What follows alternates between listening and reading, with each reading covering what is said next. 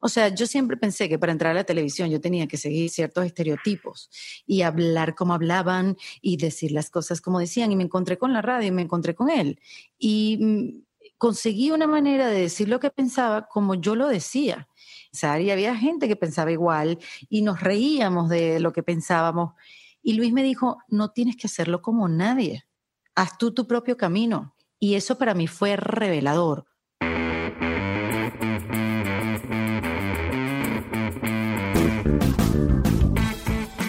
Hola a todos, yo soy Diego Barrazas y esto es Dementes, el podcast en el que tengo conversaciones profundas, reales y prácticas con las personas que hacen y no que dicen que van a hacer. Esas personas que están constantemente retando el status quo y desafiando las reglas convencionales para hacer realidad todos sus proyectos. La trayectoria de mis invitados habla por sí sola. Algunos podrán estar de acuerdo o no con su forma de pensar, pero lo que no puedes negar es que están logrando cosas y creando un nuevo camino para cumplir todas sus metas. Mi intención con esas conversaciones, para dejártelo bien claro, es entender los porqués, los cuándos y lo más importante, los cómo de lo que están haciendo para que ustedes y yo podamos trasladarlo a nuestra vida y negocios y podamos tomar decisiones que nos ayuden a dar ese siguiente paso hacia adelante. El día de hoy me acompaña mi estimadísima Erika de la Vega. Erika es locutora, comediante, actriz y presentadora de televisión venezolana. Es reconocida internacionalmente por su carismática personalidad, humor irreverente y su amplia trayectoria en el medio artístico. Erika comenzó su carrera haciendo radio y después televisión en Venezuela. Algunos de sus programas fueron, si lo pienso no lo digo, el late show llamado Ni tan tarde, Fama, Sudor y Lágrimas, Diente por Diente en RCTV y reality shows como Latin American Idol, donde destacó por sus entrevistas al cast de series como Lost, Desperate Housewives, CSI y Grey's Anatomy. Uno de sus programas más emblemáticos fue Erika Tipo 11, que le hizo ganadora al premio Inter como mejor producción nacional para televisión por suscripción y del cual ella fue productora. En 2014 se mudó a Miami e hizo distintos programas como Suelta la Sopa, Yo Soy el Artista, Ya Era Hora y una versión internacional de Erika Tipo 11 llamada El Show de Erika Casi Late Night.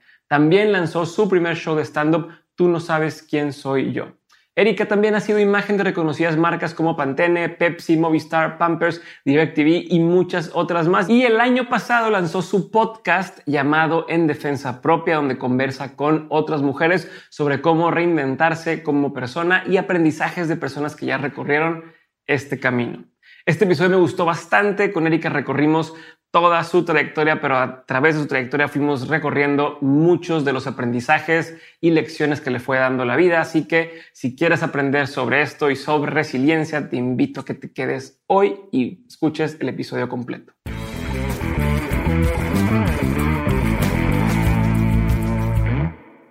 Erika, bienvenida. Bienvenida a un episodio de Dementes, de Dementes Podcast versión mexicana ya, ya supe por ahí. Para quien no sepa, quien esté por primera vez eh, escuchando de Mentes o, escuchando de Erika, yo a Erika me la topé una vez sin querer porque me etiquetó eh, en, Instagram eh, con el show equivocado. Ella salió en un programa que se llama Parecido de Venezuela. Me etiquetó acá. Oigan, vayan a, vayan a seguir a, Dementes. Este, acabo de, de grabar con, con él, con ellos. Y entonces fue dije, mm, mm, yo, yo no me acuerdo que habíamos grabado, pero de ahí dije, pues, ¿quién es esta persona? Y me empecé, me empecé a ver. Luego, si se acuerdan, Francisco Garanados estuvo aquí en el podcast y me dijo, oye, pues es que Erika de la Vega, yo con ella en Venezuela, bla, bla, bla, en radio. Y luego, eh, hace poco, pues, para quien no sepa, estoy con Ale Llamas haciendo un par de, de, podcasts y me dice, vamos a hacer podcast también con Erika de la Vega. Y fue donde dije, ya, o sea, ya basta. Durante el último año he escuchado el nombre Erika de la Vega muchísimas veces Vamos a invitarla al podcast y bueno, aquí está Erika. Muchas gracias por estar conmigo el día de hoy. Gracias a ti por la invitación. Gracias además porque fuiste muy decente y me escribiste y me dijiste, hola querida Erika, em, creo que te equivocaste de podcast. Y yo, ay, qué pena, este, disculpa. Eh, pero sí, yo, bueno, yo creo que, las casualidades fueron demasiadas, Diego, y ahora compartiendo con Ale Llamas, que también de alguna manera nos, nos unió, pues me encanta conversar contigo y estar en tu super podcast, que me encanta, que, que bueno, eh, perdóname, yo aprendo de tu podcast y, de todo lo que has introducido y, cómo lo has hecho crecer. De verdad que es inspiración, porque bueno, los, los, que hacemos podcast sabemos que esto empieza muy, muy pequeño, muy, muy de uno, cargando su propia maleta, sus propios equipos, sus propios cables. Tienes que tener un compañero que crea en tu proyecto, porque si no, bueno, nada, quizás ni ve vida la idea.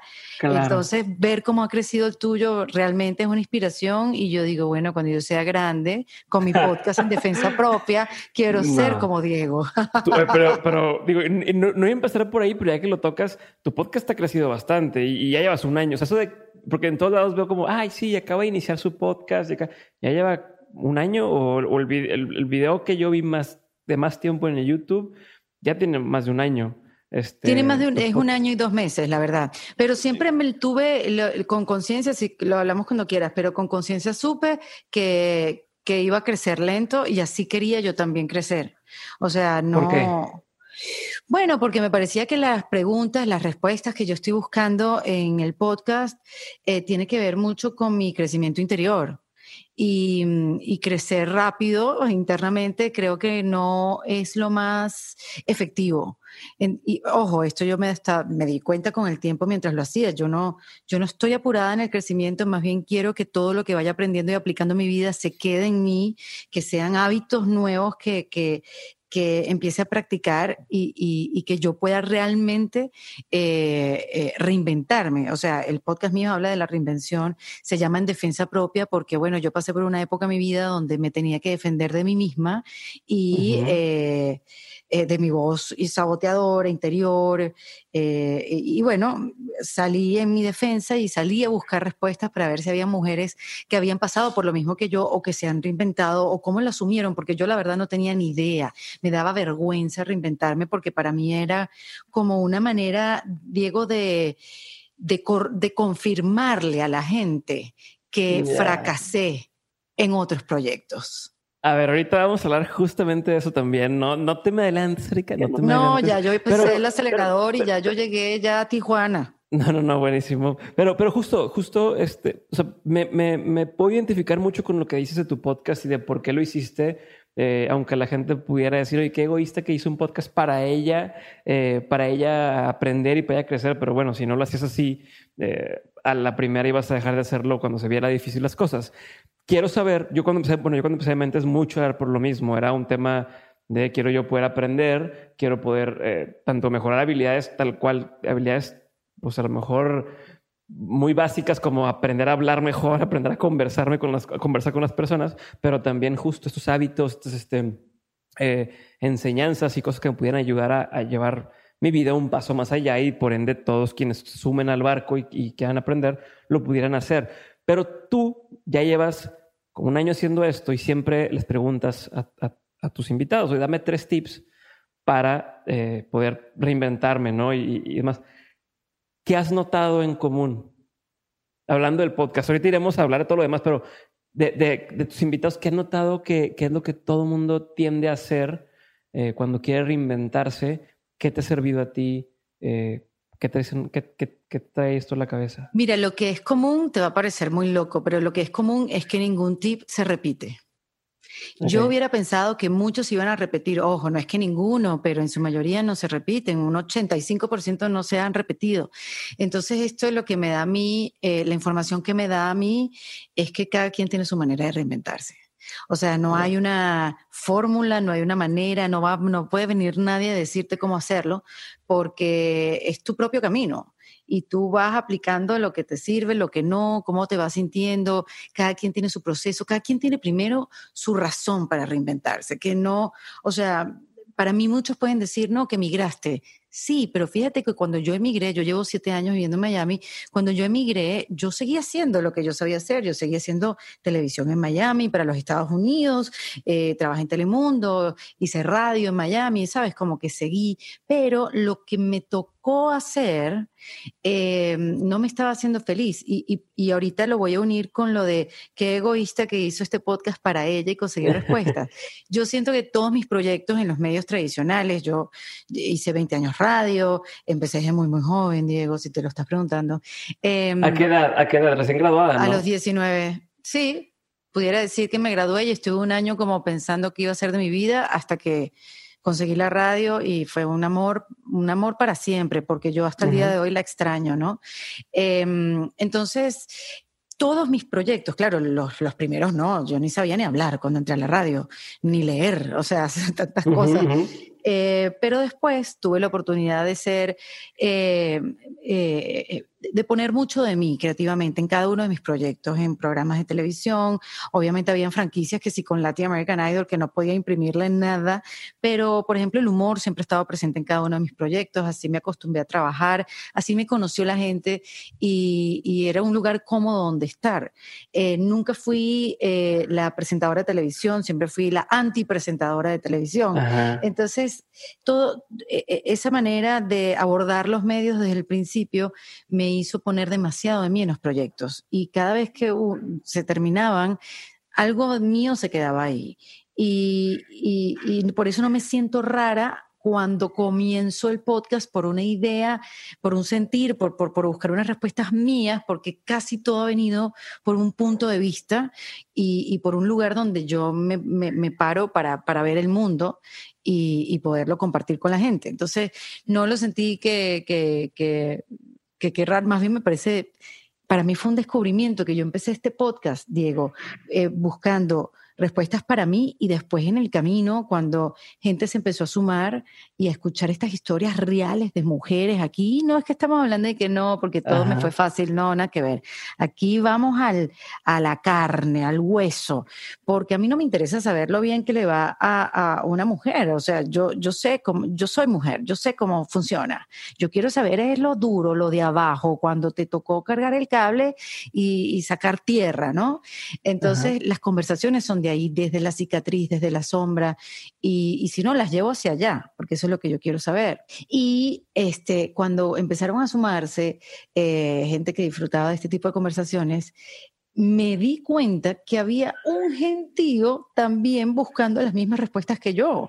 Entonces, eh, eh, la empatía fue completamente natural y sincera, porque yo me paré en un sitio donde, donde me, mostraba vulnerable. Yo nunca me había mostrado así. Siempre usé el humor como un escudo para, para que no se me vieran las costuras y si las mostraba era a través del humor. El humor es una gran herramienta para decir muchas verdades y siempre las dije a través de él. Pero esta vez lo dejé de un lado, ojo, que si sale, sale y por supuesto no es que separé el humor, siempre sale, pero la conversación es desde otro lugar. Y entonces ahí me di cuenta que no, mira, es que este podcast no es que me hacía falta, esta conversación no me hacía solamente falta a mí, le hacía falta un gentío y, y porque yo hable solamente con mujeres no excluye los hombres, porque hombres me escriben y lo ven y, aprenden. Y, la verdad que siento que, se puede convertir hasta como en un movimiento de cómo, fíjate tú, Diego, yo empecé a hablar de este tema hasta, eh, como recién dijimos, hace un año y dos meses. Y ahora el mundo nos está asfixiando, diciéndonos, si no te reinventas, te termino de ahorcar. Y mm, una amiga que estuvo, eh, amigas que he hecho eh, a partir del podcast, y fíjate que yo nunca fui muy amiguera, pero hay muchas cosas que me ha regalado el podcast, eh, que vive en México, por cierto, me dijo, menos mal que tú te pusiste a hablar de la reinvención y has acumulado herramientas durante todo este año, porque imagínate que te hubiera agarrado la cuarentena sin la mitad de lo que sabes ahora. Yo hubiera amanecido abajo un puente. Oye, pero a ver, es que de lo que me dices hay como 10 puntos que quiero desmenuzar. Entonces me voy a ir por, por, por partes. Eh, lo primero es, ¿cómo le haces? Eh, regresando a, a, tu carrera, lo que me decías sobre, yo siempre he usado el humor, yo siempre he sido la, la anticonductora y demás, ¿cómo le haces para en ese camino no perderte? O sea, no volverte, porque bien, como dices, oye, Latin American Idol, ¿verdad? Lo que tú querías hacer, dijiste, voy a conseguirlo, ahí fuiste a hacer castings y demás y lo lograste. Pero es muy fácil, como tú bien dices, es un programa que ya es, un, es una cosa muy estándar, así es, de aquí no te mueves. O cuando estuviste en, en, ¿cómo se llama ya? Nuestra Belleza o, Mis Universo, no sé cómo se le llama. Eh, eh, bueno, por ejemplo, pero ahí estuviste ahí. O sea, ¿qué, qué, qué es lo que trato de decir? Que la televisión y los medios tradicionales tienden a empujar a que te conviertas en este producto eh, sin, sin, sin edges, sin, sin esquinas, ¿no? Muy, muy estándar, muy predecible, eh, que, no, que, que, no se salga del guion porque no vaya a ser que los publicistas o que la audiencia o que tal tenga problema. Sin embargo, a ti te descubren por ser esta antítesis y esta persona irreverente, pero te quieren meter a este modelo tradicional de años. Y entonces, ¿cómo, cómo, pintas la raya donde sí, donde no? ¿Cómo le haces para hacerlo de forma inteligente y seguir saliendo con la tuya? O cómo decides, ¿sabes qué? ¿Por, ¿Por, qué no decir, no, yo nunca voy a estar en un programa de televisión eh, tradicional porque yo no soy así? Porque dices, sí lo voy a hacer. O sea, cuéntame toda esta etapa. Viéndolo en perspectiva, Diego, sí tuve conflictos con Latin American Idol porque no podía hablar lo suficiente, pero el programa no era mío, o sea, era, era, era sobre el participante. Em, y sí tuve conflictos como que no me no puedo hablar, no puedo desarrollar, pero era una, sería, hubiera sido una tontería de mi parte no dejar pasar esa oportunidad. Latin American Idol, a pesar de que era un formato muy cuadrado, eh, se pasaba por Sony Entertainment Television, que Sony era un canal súper irreverente, increíblemente creativo y no había eh, ningún canal que se le pareciera. Entonces, sabes, como que mm, una cosa por otra, eh, igual seguía haciendo radio y por ahí yo podía descargar de verdad mi pensar y, mi manera de, de, crear contenido. Entonces sí, las decisiones, sobre todo en la televisión, para mí han sido un poco, bueno, ¿qué voy a perder aquí? ¿Qué voy a ganar? Estuve cuatro años viviendo entre Argentina y Venezuela, vivir en Buenos Aires en una muy buena época, por cierto. Entonces era todo, iba a perder demasiado si este, no, no era parte de Latin American Idol y sabía que era una oportunidad importante y como dices tú, la busqué, la trabajé, la sudé para poderme eh, para poder quedar en ese casting, porque bueno, eh, había competencia, no, no era muy fácil, de verdad que fue, fue muy estresante, pero, pero mm, e, e, era básicamente eso. Igual yo empecé y la gente me conoció siendo una persona irreverente, que no encajaba, que no, no me parecía a las demás, que era imposible competir. Acuérdate que yo vengo de Venezuela, un país de mises, que miden dos metros, un mentira, un metro setenta, un metro ochenta, flaca, flaca, flaca. Y yo, para entrar a la televisión, ellas tenían muchas más oportunidades porque ya de ahí el, Miss Venezuela siempre era como un trampolín. Este, Y bueno, ese no iba a ser mi camino, obviamente. Pero, pero, pero justo, pero ¿cómo le haces? O sea, y como ya los, te he escuchado decir en, otros, en otras ocasiones, y para quien no tiene el contexto y, no conoce, tú empezaste en radio diciendo lo que pensabas. O sea, tú, a ti te conocieron siendo tú, ¿no? Y, de pronto, ¿cómo haces para que esto no se convierta en el personaje o en la parodia de ti mismo? Sí, porque yo te, veo y te veo muy auténtica y bueno, he, tenido oportunidades de estar platicando contigo más seguido por el podcast eh, que estamos haciendo en inglés, ahí masticando eh, eh, este, exactamente, pero te noto muy auténtica y, muy como, ¿cómo, le has hecho? He visto muchísimos casos de gente que empieza como le aplauden el ser irreverente y entonces se va a este extremo donde ya parece una parodia de sí mismo, donde ya... Sí, no, yo he tratado de ser como súper fiel. En, con, con, Latin American Idol, que creo que fue el formato más cuadrado que hice, eh, entendí que, eh, que yo siempre iba a ser fiel a quien yo era. Simplemente era que si yo quería hacer formatos más serios y llegarles más audiencias, iba a tener que hacer ciertos sacrificios. Igual, eh, cuando yo me paraba en la tarima de Latinoamérica, yo no decía, buenas noches, ¿qué vamos, Tania? Aquí estamos. Tampoco era así, era mucho más relajado, era una conducción de un programa de televisión mucho más tranquilo, sin tanta pam, pam, pam, pam, pam, pam, era como más, era más Sony, era realmente más, más tipo Sony Entertainment Television. Me servía en ese, el contexto de Sony Entertainment Television. Entonces, sí, no te voy a decir que para el momento lo sufrí, Diego. El primer año en Latinoamérica yo me cuestioné muchas cosas, pero ya en perspectiva, después que han pasado los años, este, fue una súper gran oportunidad. A mí Latin American Idol me cambió la vida. Este, fue una experiencia que me hizo muy, muy feliz una experiencia que yo necesitaba personalmente en mi vida y, mm, y, no me arrepiento para nada. Ah, seguí haciendo radio, seguí siendo lo, lo, que yo pensaba, seguí siendo la misma. Para mí, la radio siempre fue la constante. Yo entendí que la televisión era, eran programas que iban y venían, aunque yo también empecé en el programa que uno siempre sueña. O sea, yo empecé como un poco al revés. Yo empecé diciendo lo que pensaba en los medios, en un programa de televisión que fue hecho de, la talla mía y de Luis Chatén, mi compañero de muchos años, eh, fue, fue hecho como a nuestra medida. y, y, era súper, súper libre. Estábamos en un horario a las once y media de la noche y poco a poco se fue convirtiendo como con un programa de culto, eh, porque decíamos lo que queríamos y tenía mucha audiencia y recibíamos a, a, políticos, a artistas internacionales. Imagínate tú un programa a las once y media de la noche en la televisión de esa época, te estoy hablando del 99. 1999, eh, muchachos, para aquellos que nos escuchan, que son más jóvenes, era, era muy, muy loco. Entonces, yo empecé por mi programa ideal, y para mí fue muy fuerte adaptarme a, los demás formatos. Y por eso, después, gracias a Dios, tuve ofertas. Yo, yo después fui a RCTV, que, fue, que es una cadena, así como dijeran Televisa y TV Azteca, era uno de los dos en Venezuela, muy formal, y me invitan a hacer un programa súper irreverente, que era la versión de un programa inglés que se llamaba Dog Eat Dog. Eh, en, español, ellos le hicieron la traducción a diente por diente, donde gana el más astuto, no el mejor. Y era un programa de concurso juvenil. Y yo fui, yo creo que hasta aún más irreverente todavía en ese programa que en Ni tan tarde, que era un late show. Me dejaron hacer de todo en una pantalla que era muy protocolar. Y, después dije, bueno, puedo hacer cualquier formato siempre y cuando me dejen ser. Y, pero ¿y cómo convences a la gente de que te deje ser? Y te lo pregunto no solamente, o sea, eh, creo que mucha gente que está escuchando ahorita a lo mejor dice, oye, es que yo tengo un millón de ideas, ya sea trabajen en, en, medios o trabajen incluso en una empresa que dicen, es que no me dan la oportunidad porque es un banco y es muy estructurado, pero yo quisiera hacer esto, quisiera hacer lo otro.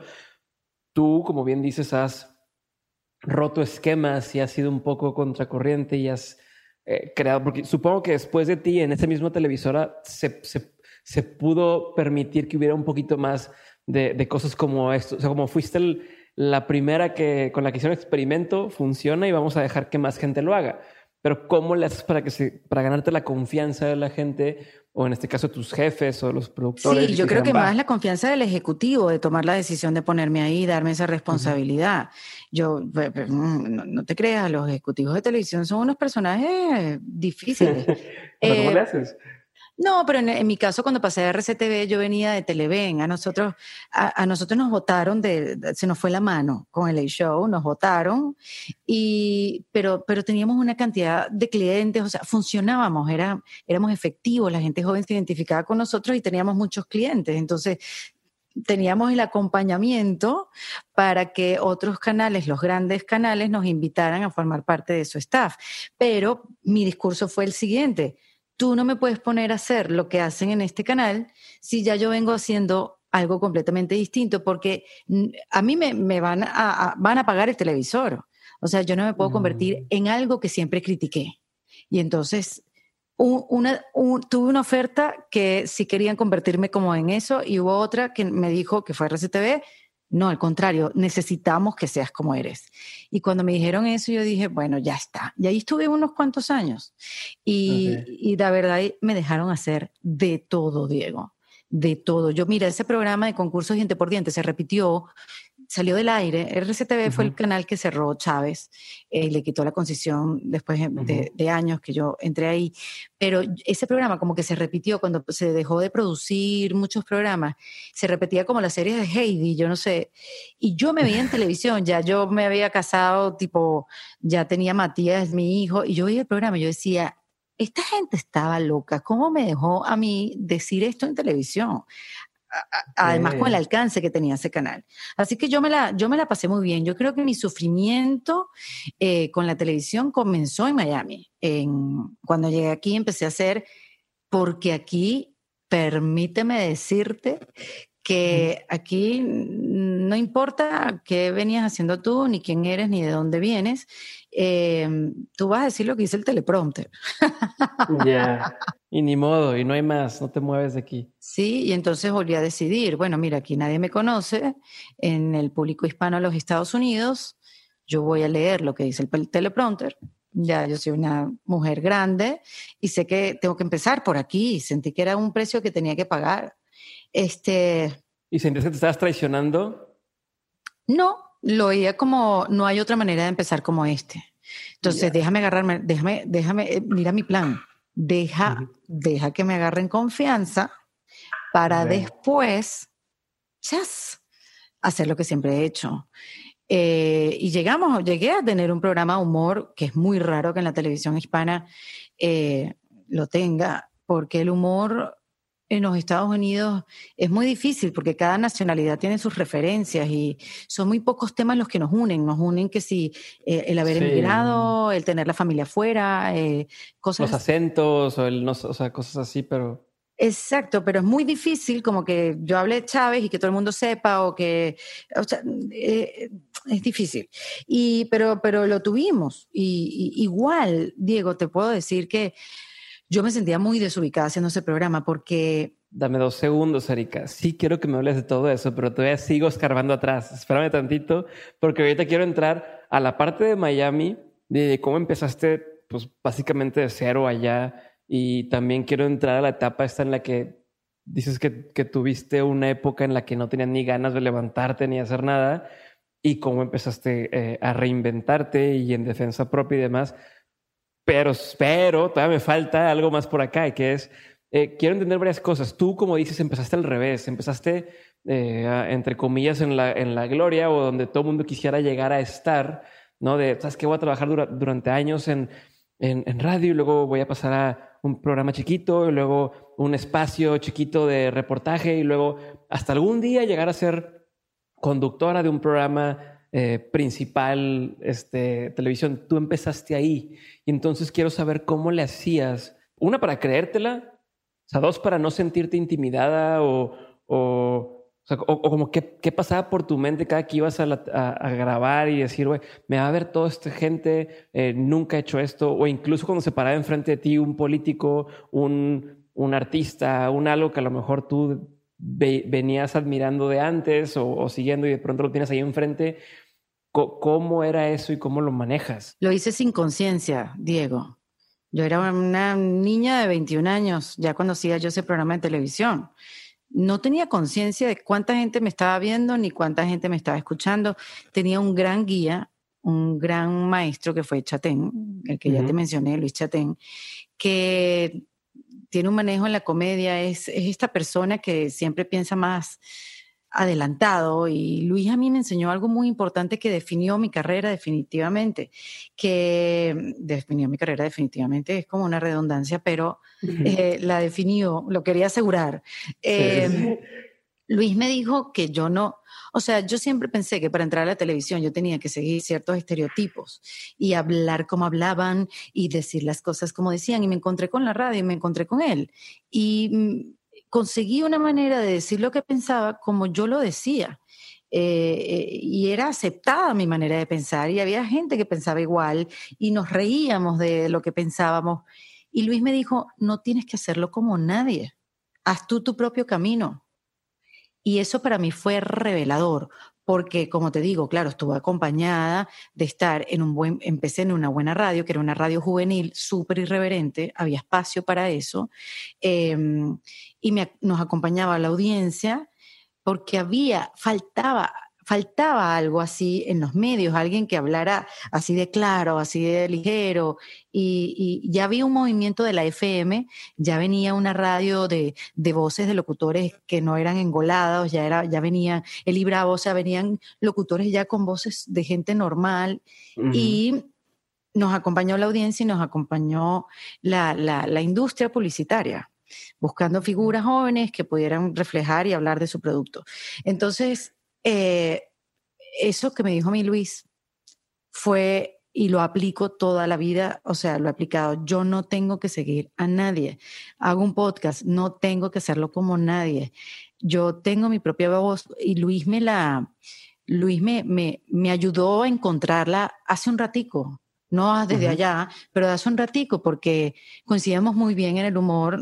Eh, por supuesto, Luis era la cabeza creativa del programa, pero éramos muy, muy buenos compañeros. Él proponía, yo reaccionaba y teníamos unas una manera de, de, jugar. Nosotros jugábamos, nos hicimos compañeros de juego en la guardería, digamos. Y mm, lo disfrutabas, era tu, tu, Disney estar ahí en. claro, y por eso cuando nos sacaron del aire para nosotros fue tan doloroso. No estábamos con, si hubiéramos estado conscientes, Diego, de lo que estábamos haciendo y de la gente que nos veía y del ejemplo que podíamos dar, no es porque seamos cosas terribles, pero eh, eran, eran, o sea, tomábamos hacíamos cosas en ese programa, por ahí están los videos, em, no hubiéramos hecho la mitad, no hubiéramos hecho la mitad. Es, lo que es, que es lo que te iba a preguntar también dentro de esa época.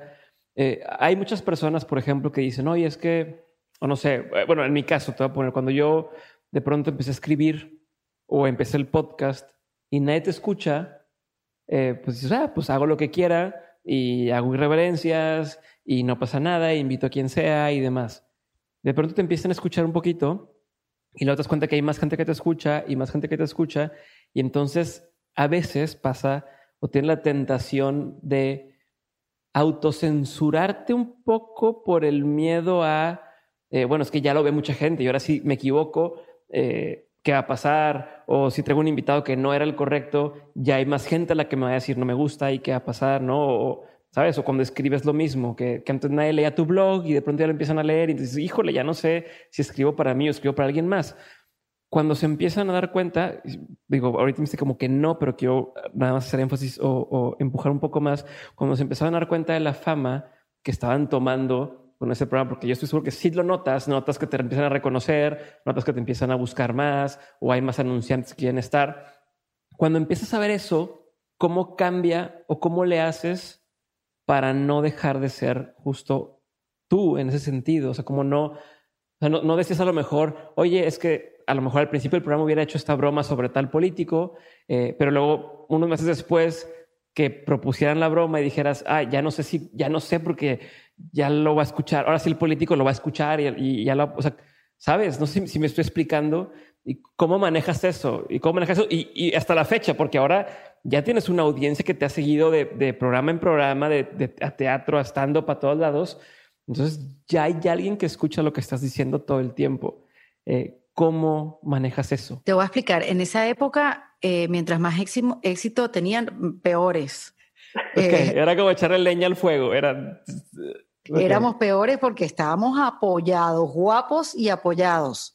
O sea, para nada. En esa época no, no había, no, no pasaba por ahí absolutamente nada. Más bien lo que queríamos era romper más esquemas todavía, hacer cosas más extrañas todavía, invitar a gente famosa a hacer cosas que jamás la gente se hubiera imaginado que, que, lo, que lo hicieran. Al contrario, o sea, al contrario. A mí me vino esa sensación de la que estás hablando cuando empecé, cuando, cuando empecé a crecer, pues cuando me puse más grande, cuando ya hacía otro tipo de programas, cuando pasé de radio juvenil a radio adulto contemporáneo, cuando ya hablabas de otros temas quizás, o cuando, cuando ya me, cuando ya fui mamá, puede ser, y eso que yo me tardé para, ser mamá, como que entendí que yo sí tenía como una responsabilidad, a mí me seguía como muchas eh, adolescentes. Y entonces sí, como que empecé a pensar, no estaría ni bueno que yo dijera eso, porque ya me parecía que quedaba un poco mal, porque ya parecía un inconsciente. O sea, habían cosas que sí pensaba y, que el, oyente estaba esperando otra cosa de mí. Como que, ay, Erika, pero tampoco, ¿sabes? Yo eso era lo que pensaba, quizás es una historia que yo me hice, pero yo sí empecé a censurarme y lo trataba de decir de otra manera, empecé a ser un poco más, bueno, pero tampoco así, tú sabes, yo hoy en día envidio profundamente a aquellos que, que lo dicen claro, que no dan ocho vueltas a la cuadra para decirlo yo sí empecé a, dar unas vuelticas a la cuadra para poder decir lo que pensaba, porque bueno, de repente se podía sentir mal. Pero, por ejemplo, está un podcast, no sé si lo conoce, que se llama Escuela de Nada. Me lo han dicho un millón de veces, lo, lo voy a empezar a escuchar, no lo Escúchalo, eh, lo hacen de Venezuela, ¿no? Ellos viven en México, son venezolanos, pero viven ah, en México. Eh, quizás, mira, ah, te los topes pronto, ya que te los no mencioné. Luego los invitamos aquí adelante. Ellos son súper crudos cuando dan una opinión sobre algo que no les gusta. Y yo me lo disfruto y le grabo, le grabo notas de voz como que me, eso, una van al infierno, ¿cómo dicen eso? Lo disfruto porque ya yo siento que eso ya yo no lo puedo decir, o sea, ya, ya está, pues ya, ya pasó esa época. Sí puedo seguir siendo rebelde, yo sigo siendo rebelde, sigo siendo irreverente y sigo parándome en contra el sistema y el protocolo y el deber ser y yo sigo, yo, eso siempre va a estar en mí, yo, yo, yo hice paz con eso y, o sea, saber que eso iba a siempre estar conmigo me, me dio paz. Ya yo me puedo expresar de otra manera, ¿sabes? Ok, ok sea, no tienes la necesidad tampoco. O sea, ya, ya, no sé, has encontrado formas diferentes de expresarte. Sí, sí, total. Y puedo, y puedo, y puedo decir exactamente lo mismo. Pero sí disfruto ser lanzar un latigazo y decir realmente lo que pienso. Hay muchas cosas que me trago y disfrutaría mucho si en mi época hubieran existido las redes sociales. Porque, bueno, imagínate lo que... Uy, regresar así a tu Twitter, así hacia atrás, me imagino cada cosa que dirías. ¿No? Oye, y, y bueno, ahora sí avanzando un poquito, eh, te sales, hay quien dice que te saliste tarde de Venezuela o que te tardaste, o sea, que te quedaste hasta el último momento posible antes de dar el brinco y si ya no puedo seguir aquí, eh, tengo que ir a, a, Miami, esto en este caso. ¿Qué pasó? O sea, que, por un lado, ¿por qué, por qué decías no? O sea, no, no era como, como si fueras nadie.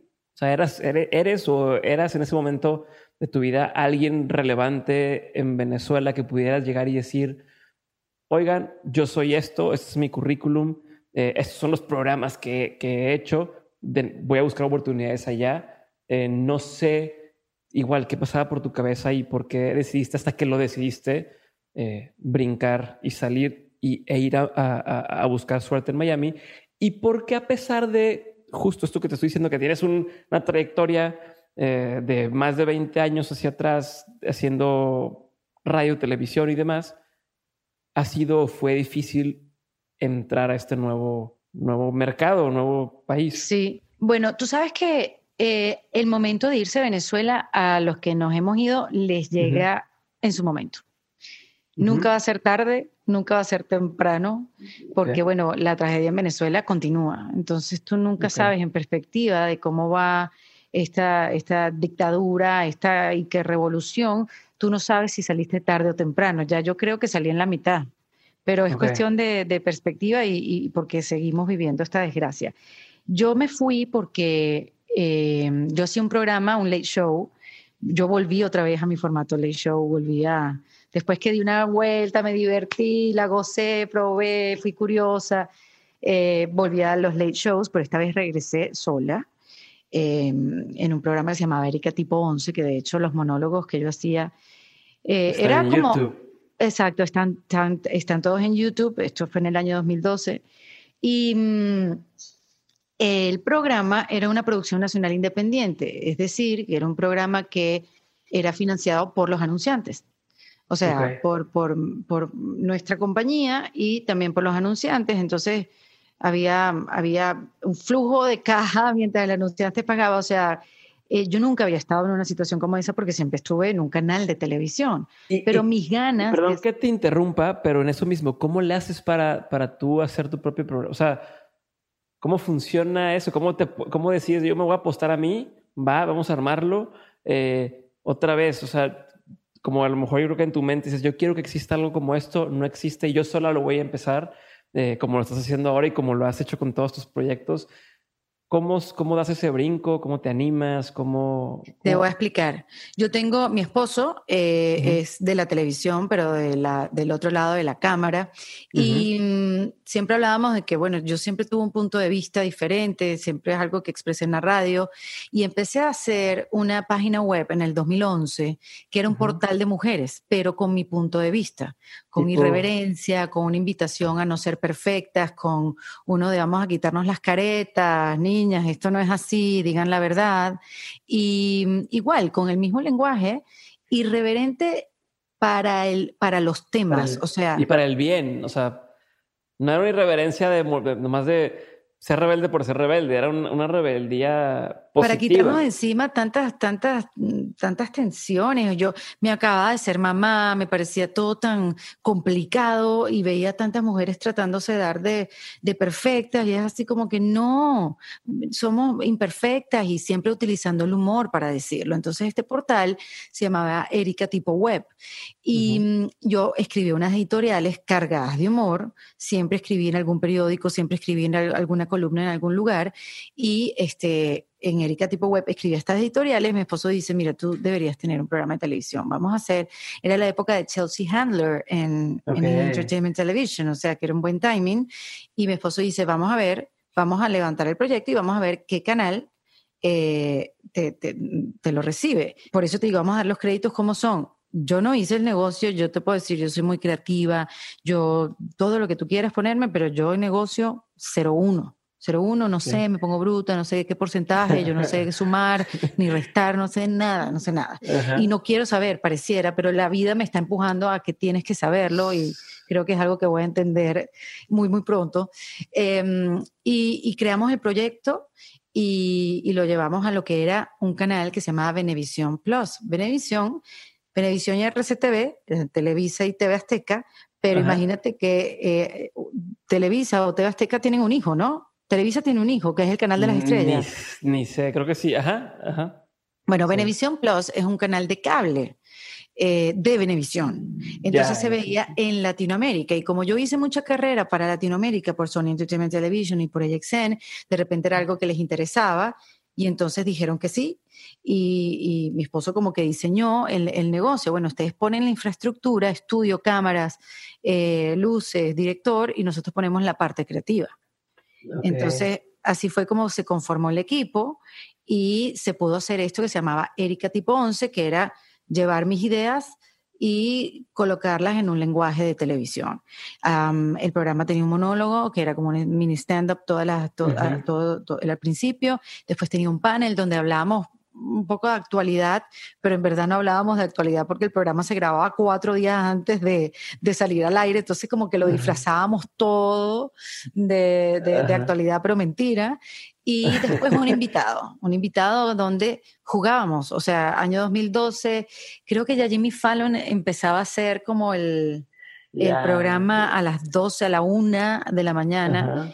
Y empezaban a, hacerse como unos juegos y nosotros empezamos como a jugar y a hacer dinámicas también que tuvieran que ver con el invitado y era un programa de media hora diario, me quemé el cerebro, por supuesto, pero fue muy gratificante porque para y, y fue muy bien recibido, eh, porque, o sea, por primera vez estaba yo en un late show sola, sola con un gran equipo donde Ujú. tenía guionistas y tenía productoras, asistentes de producción, o sea, éramos un equipo bien, eh, éramos un equipo que entendíamos muy bien el humor y, y Ok. sabíamos a dónde queríamos ir, queríamos ir más allá de los típicos temas y reírnos de nosotros mismos. Y entonces eh, la gente lo, lo, lo abrazó, le dio una gran bienvenida y para mí fue alucinante que, mi, que, que nuestras, mis ideas, nuestras ideas funcionaran. Porque ya eran, ya eran sus ideas, ya no era, o sea, no es, no es, ah, la televisora dice esto o tu, tu partner dice, todo recaía sobre tú y tu equipo de, de creativos, ¿no? Y, y pero lo todos los días, as- eh, o sea, entiendo que estaba diferido, pero todos los días grababan. Grabábamos dos días a la semana Pero sa- se publicaba y cuántos se días. publicaba lunes, martes, miércoles, jueves y viernes era un resumen. ¿Y cómo le haces para seguir manteniendo, eh, o sea, cómo no se te acaban las ideas, cómo no se les acaba eh, los invitados, cómo no se les acaba, o sea, cómo le haces? No se acabaron, no se acabaron, eh, Diego, y, y seguía haciendo radio. Mira, em, ¿Cómo, cómo, cómo? O sea, a veces yo digo, puta, escribí este, este artículo y ya, ya se cuenta que me fundí. ¿Cómo logras seguir teniendo algo que decir después de, y aparte que dices radio y luego esto, y, o sea, ¿cómo? Y, y ni modo que digas, no, me voy a guardar esta idea para después porque es muy buena idea, pero no la quiero quemar todavía. No, siempre tratas de dar la mejor idea, ¿no? ¿Cómo le bueno, eso es lo, lo sabroso. A ver, la radio me salía en automático, o sea, yo me sentaba y ya salía en automático y es un poco de actualidad, noticias, ahí sí podía hablar de actualidad y, y de lo que estaba pasando. Em, en Venezuela nos pasó algo, un fenómeno loquísimo. La política se apoderó de toda nuestra vida. eh, y, se nos acabó eh, la posibilidad de hablar de otra cosa. Todo era política, todo, todo, todo, todo, hasta la, radio juvenil, todo era política, porque impactaba, ya estaba, o sea, impactaba demasiado en cada uno de nosotros. Y, y, si no impactaba, al día siguiente iba a impactar, había una noticia que iba a pasar o algo. Y eso nos quitó la posibilidad de hablar de otros temas frívolos o no, superficiales o no, pero al final son temas que son parte también de la vida.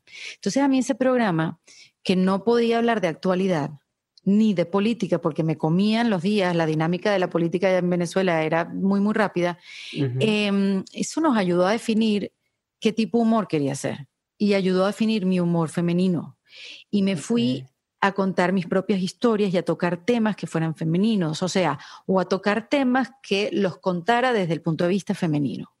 Que aparte parece entonces poco, o casi no existía algo así, ¿no? Me imagino que mucho del humor era, era desde el punto de vista del hombre o político, pero también desde un punto de vista masculino. Completamente, pero entonces empecé a hablar del despecho del lado de la mujer, del beber en una fiesta del lado de la mujer, de los diferentes personajes. Eh, hablaba de, de, qué pasa en los ascensores, eh, de qué pasa en las peluquerías, o cómo nos sentíamos cuando los hombres nos daban piropos y empecé yo a dar piropos. O sea, eh, comenzamos a hablar de cosas que se habían perdido y nos dimos cuenta que la gente también quería hablar de eso. O sea, queríamos hablar de, de, volver a salir, de, de, salir con un niño a un centro comercial y de todas las cosas que tenías que llevar, de, ser mamá en esa época, eh, de ir a un concierto, de esa estupidez que hacíamos, o que seguimos haciendo, de poner el teléfono para grabarle a, a, a, alguien el concierto que después no se entendía nada.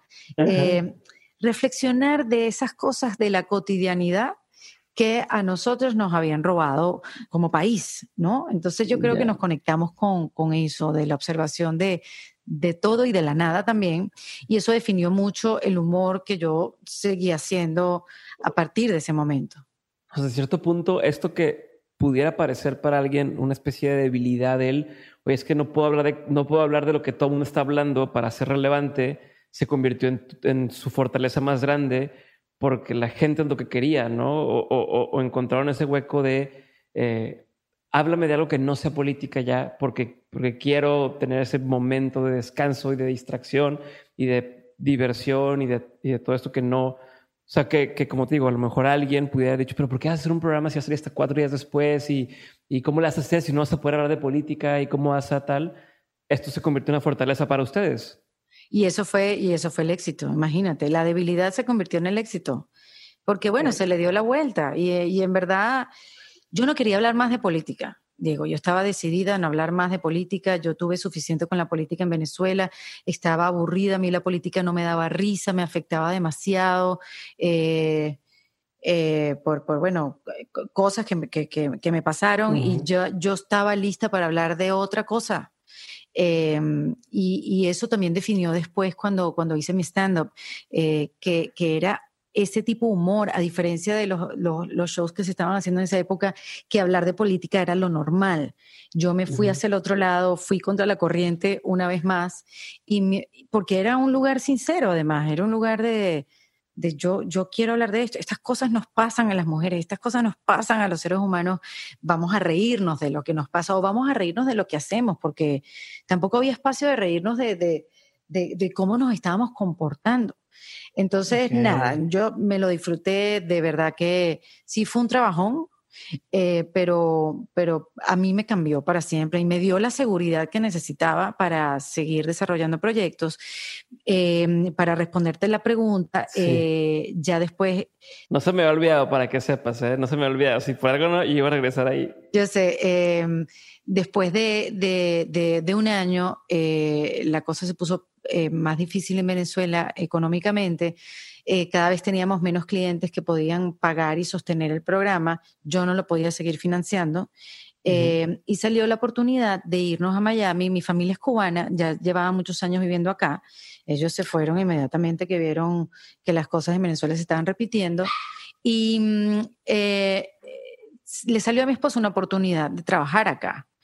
Y yo lo vi como una oportunidad de, yo, yo tenía ganas de probar afuera, tenía una edad de, ya el programa para mí era lo suficientemente fuerte como para probarlo y hacerlo afuera.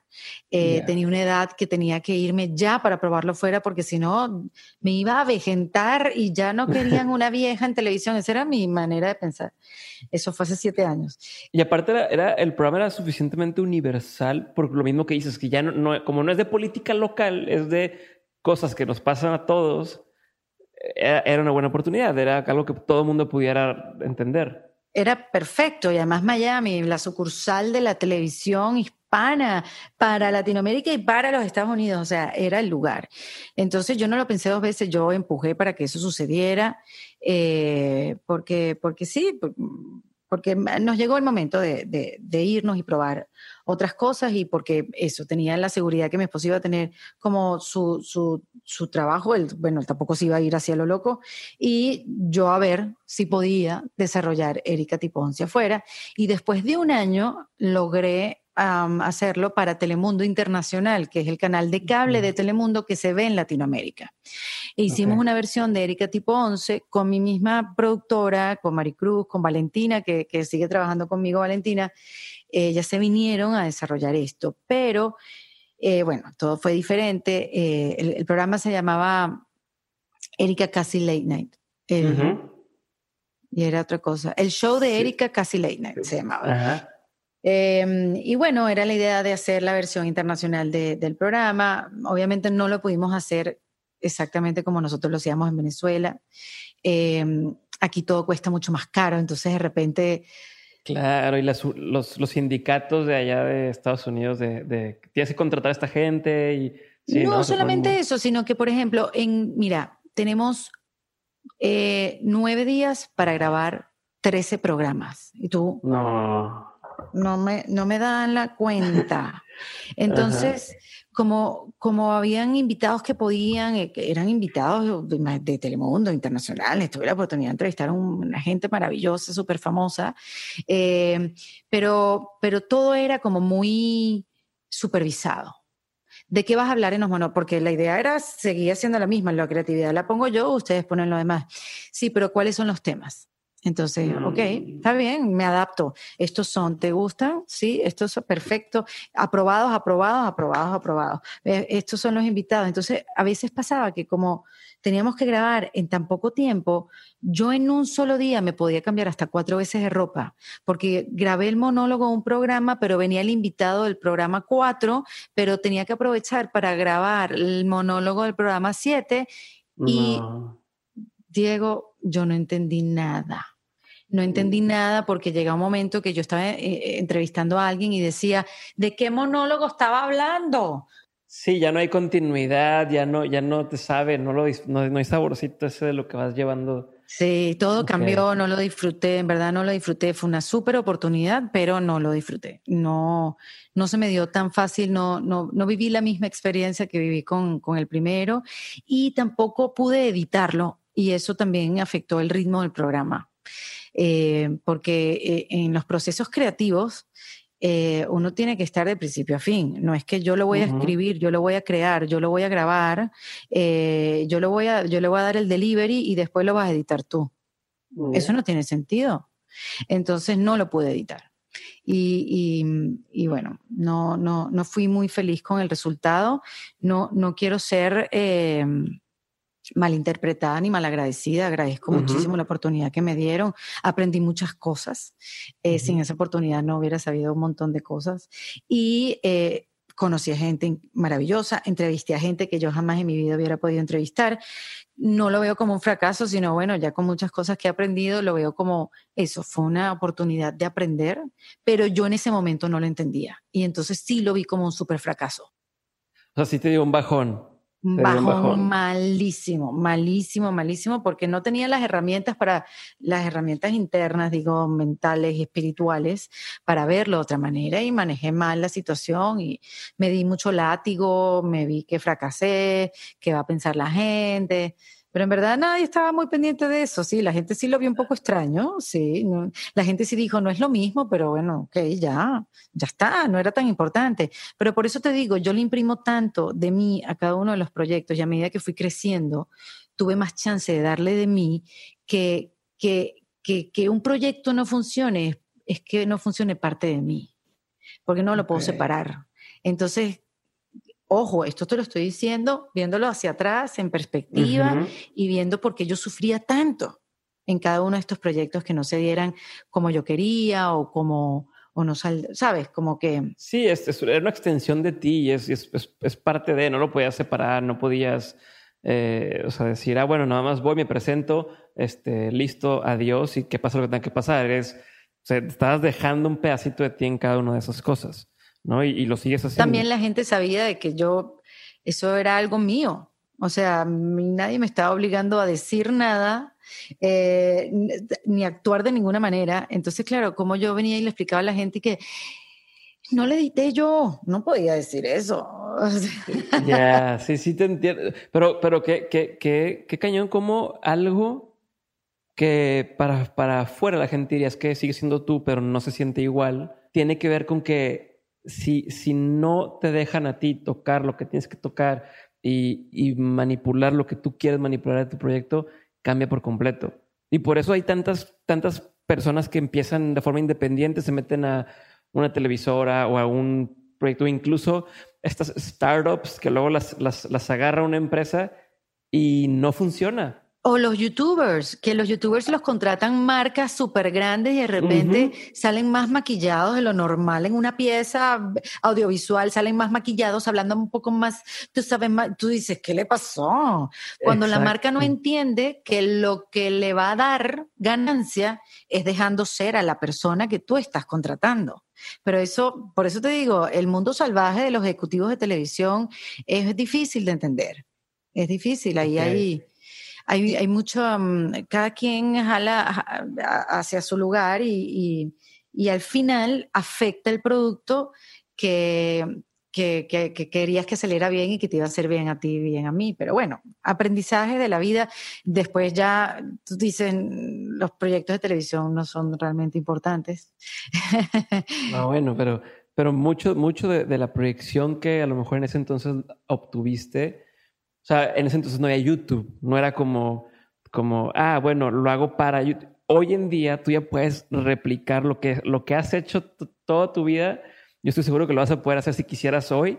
Y tú, Erika, con el talento que tienes y con lo que has aprendido, podrías llevarlo mucho más lejos que lo que alguien más tratando de decirte qué hacer pudiera hacerlo. Estoy súper segura que sí, Diego, pero hay algo que yo sí extraño de los medios tradicionales y es el presupuesto. Ya, claro. Las televisoras tienen plata y tienen clientes que, que bueno, todavía creen en, en, en el medio. Y, y, eso no, yo, no, no, bueno, en mi caso yo no tengo ese presupuesto, sí lo haría. Por favor, imagínate cuántas ideas están escritas, pero no tengo el presupuesto y para hacerlo necesito un equipo, necesito un lugar. Eh, por eso yo me fui al podcast. Yo hice un intento de hacer una, mis monólogos como versión yo sola casera y tal, pero al final gasté plata que no se devolvió. En, eh, eh, también lo que pasa con el contenido digital es que a veces uno lanza las cosas sin estrategia. Digo a veces mm. por no decir siempre. Claro, a medida que esto se, a medida que esto se, esto se ha, bueno, se ha ido, eh, quiero decir una palabra que no me sale, so, sofisticando. Eh, por supuesto, bueno, ya hay más estrategia. Mira cómo, cómo has crecido tú. Tú empezaste eh, haciendo tu podcast en WeWork, si no me equivoco. Yo también empecé a hacerlo en WeWork. Y mira en el estudio que estás, tus equipos se van profesionalizando, tu, tu técnica, tu, tu, manera de contar la historia, te, te buscas un, un, look, ¿no? Entonces, ah, y vienen las marcas y te acompañan y te patrocinan. Entonces, bueno, yo creo que sí, eso está cambiando y ojalá siga cambiando y que, que, los, que las grandes marcas y, no las grandes, las pequeñas también se den cuenta que hay un piso fértil eh, para invertir y ser escuchado eh, en un mundo como el del podcast o en el mundo, bueno, obviamente como el de YouTube, como ya lo saben, ya lo conocen, pero todavía creo que hace falta que, que no sé si tú opinas lo mismo, me encantaría que me dijeras, si opinas lo mismo, que, que todavía a, a, a, la industria comercial le hace falta darse cuenta de lo que le pueden sacar a la inversión en el podcast. Quiero robarte un minuto para contarte que Dementes tiene un aliado estratégico y se llama Hey Banco. Hey Banco es el primer banco 100% digital en México, yo lo uso y estoy encantado con él y por eso lo recomiendo. No solo es una tarjeta de crédito, no solamente es una cuenta de ahorros, Hey Banco tiene todo el respaldo de un banco completo a través de una aplicación. No pierdes tiempo teniendo que ir a un banco y haciendo filas y demás. Entra a dementes.mx diagonal Hey Banco o da clic en el enlace en la descripción del episodio. Descárgala, pruébala, úsala y cuéntame por favor toda tu experiencia y ahora sí, sigamos con el episodio. Yo creo, digo, ya que me preguntaste, yo creo que los que se den cuenta ahorita van a capitalizarlo muy, muy bien. O sea, si bien la audiencia no es la misma en un podcast que en Estados Unidos, o sea, en Latinoamérica, eh, el número uno de negocios, por decirlo, tiene las descargas mensuales que a lo mejor tiene en un episodio eh, nada más el número uno en Estados Unidos. Em, sin embargo, sin embargo, quien escucha, y no me lo vas a, negar, quien te escucha, te escucha completo, te escucha el consejo que tienes que darle, la recomendación que hay, y te preguntan, oye, hablaste de esto, pero no encontré el enlace, ¿cómo, cómo entro? Quiero saber más. Es, es un público distinto, es un público, creo yo, que aparte tiene esta hambre de crecer y hambre de aprender, especialmente en el tipo de programa que tú manejas eh, o, que, o en caso de mentes. O sea, es, es gente que quiere crecer eh, y eso, si una marca se llega a sumar algo así, eh, tiene todas las de ganar, todas las de ganar. Hay, hay, un universo gigantesco ahí y es parte de lo que queremos hacer con, con, con Dementes. Y lo estamos haciendo a través de nuestro Patreon. Tú dices que también tienes un Patreon, pero digo, y gracias a la gente que está confiando hoy, pero nosotros queremos, haz de cuenta, hacer al revés de lo que pasa. nosotros no queremos esperar a que diga una televisora y nos diga, oye, ¿quieren tener el programa de mentes en la televisión? Nosotros estamos queriendo al revés, que sea la gente que diga, oye, yo pago por ver esto o yo pago y por eso tenemos el show, un show específicamente para Patreon y tenemos, o sea, si allá va, obviamente faltan los recursos, como tú dices, y con, conforme haya más recursos, pero por eso yo creo que tú, o sea, yo soy un vato que no tiene el talento, que va empezando de cero, que hasta la fecha me dicen, yo ya van ciento y cacho episodios, y siguen diciendo, oye, este cuate, qué feo entrevista o qué feo conversa. Eh, tú, que ya tienes ese paso ahí, allá adelante, yo estoy seguro. Igual dice, igual me dicen que qué feo converso, así que tranquilo. Ni hablar. Oye, pero bueno, espérame, voy a cambiar un poquito de tema tantito para no, porque no quiero seguir hablando de eso de mí. ¿Qué, qué estás tomando? Un tecito que no tiene azúcar, no tiene nada, tiene cero calorías. No sabía si iba, no, sí sabe rico, pero tiene cero todo, cero, cero, cero, cero, cero, cero. Ah, buenísimo. ¿De qué he conseguido? Sería bueno que invirtieran con nosotros, ¿verdad? Eh, sí, para que el, anunciante cheque, cheque, el video en YouTube y anúnciese, con, con, con Erika. Oye, Erika, pero a ver, todo este tiempo has pasado, o sea, fue radio y luego el brinco de radio televisión, me queda claro que fue más o menos natural porque también ya trabajabas con Luis en, en radio y, y, y, es un ambiente hasta cierto punto controlado el salir en televisión. Sabes cuándo empieza, cuándo acaba el programa, eh, hay cortes comerciales, eh, tienes a veces un prompter y demás, pero luego te aventaste a hacer stand-up. Y quiero nada más tocar ese tema del stand-up. Eh, hiciste tú no sabes quién soy, hiciste este programa, viajaste seis meses y, y tenías fechas en todas. ¿Cómo le haces? Porque según yo son habilidades completamente distintas. Si bien puedes tener un muy buen sentido del humor y sí puedes ser, ser buena para hacerlo, como dices, a cámara, en televisión, con una audiencia más o menos controlada, ¿qué haces cuando te sales de esto? Y, siento que, que fue salirte de tu zona de confort mucho, pero no sé, a lo mejor, eh, a lo mejor no, a lo mejor para ti fue como pez en el agua.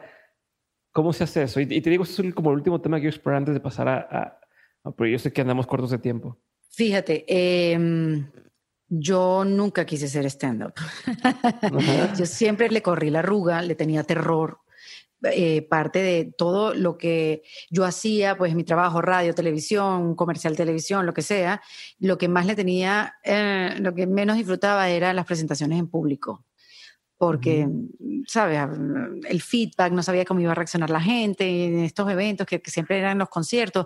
Nosotros presentábamos muchos conciertos porque nos patrocinaba Movistar y entonces, ¿sabes? Como que íbamos a todos los... Y la gente lo que quiere ver es al artista, no te quiere ver a ti.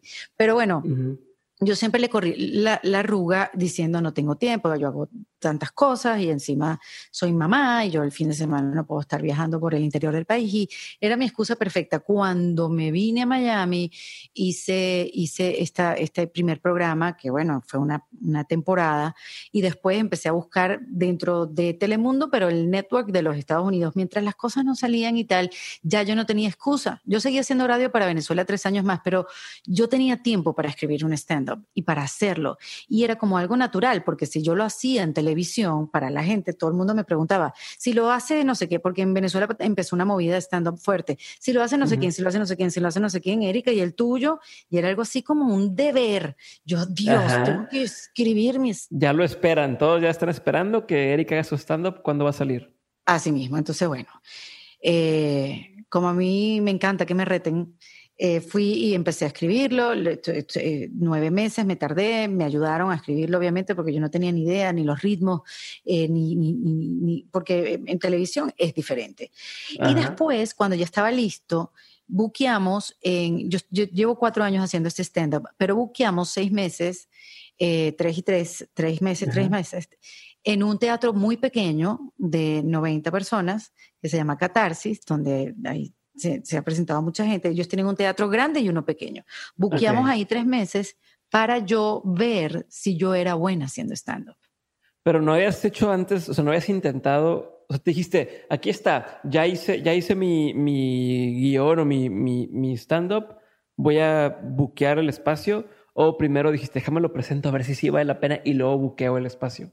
No, lo buqueé porque, bueno, tenía que ah, hacerle promoción. Tenía que serle. Yo había hecho stand-up, yo había tenido como pequeñas participaciones, sabía de qué se trataba, sabía que era, es un formato que yo he consumido toda la vida, eh, tengo muchos amigos que lo hacen, o sea, sí, era algo, era algo como natural, pero yo no tenía la confianza para decir, soy buena o no, me lo voy a aprender o no, voy a dar risa o no, tengo delivery o no.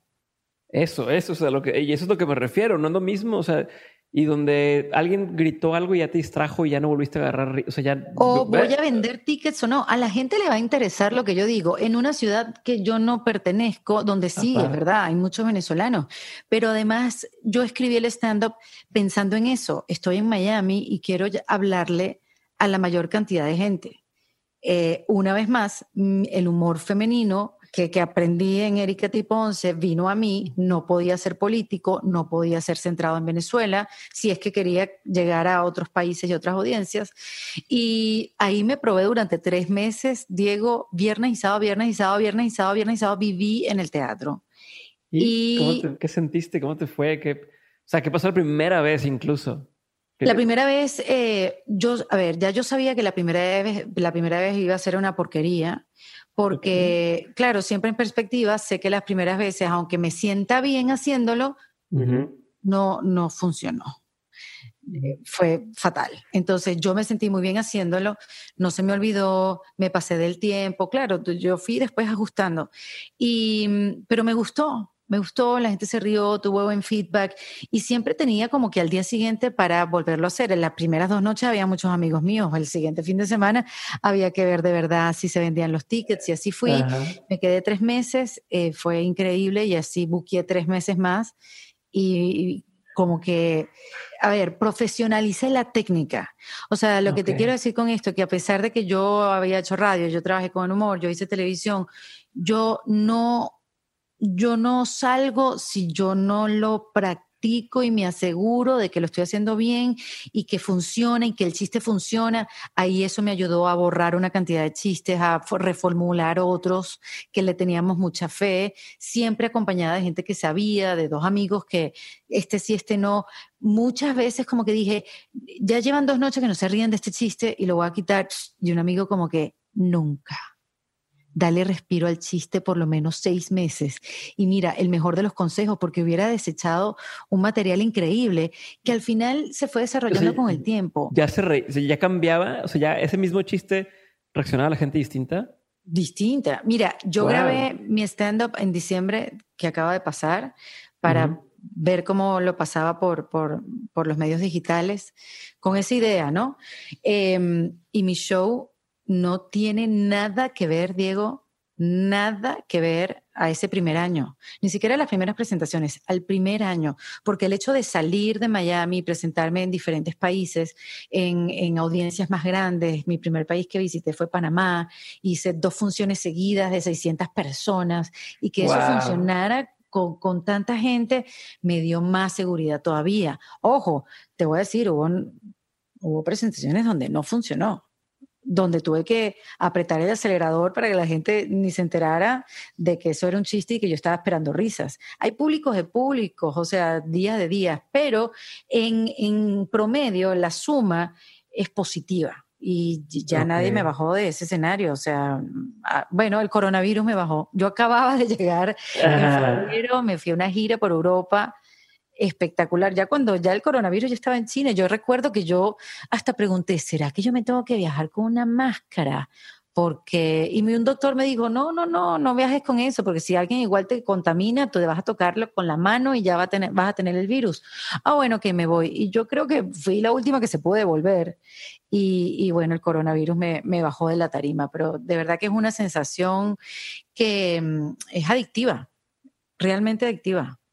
Y si ahorita, si ahora vas a un lugar, haces tu stand-up y no funciona, ¿te afecta? Un poco. O, cómo es diferente que las primeras veces que no funciona y cómo, cómo manejas.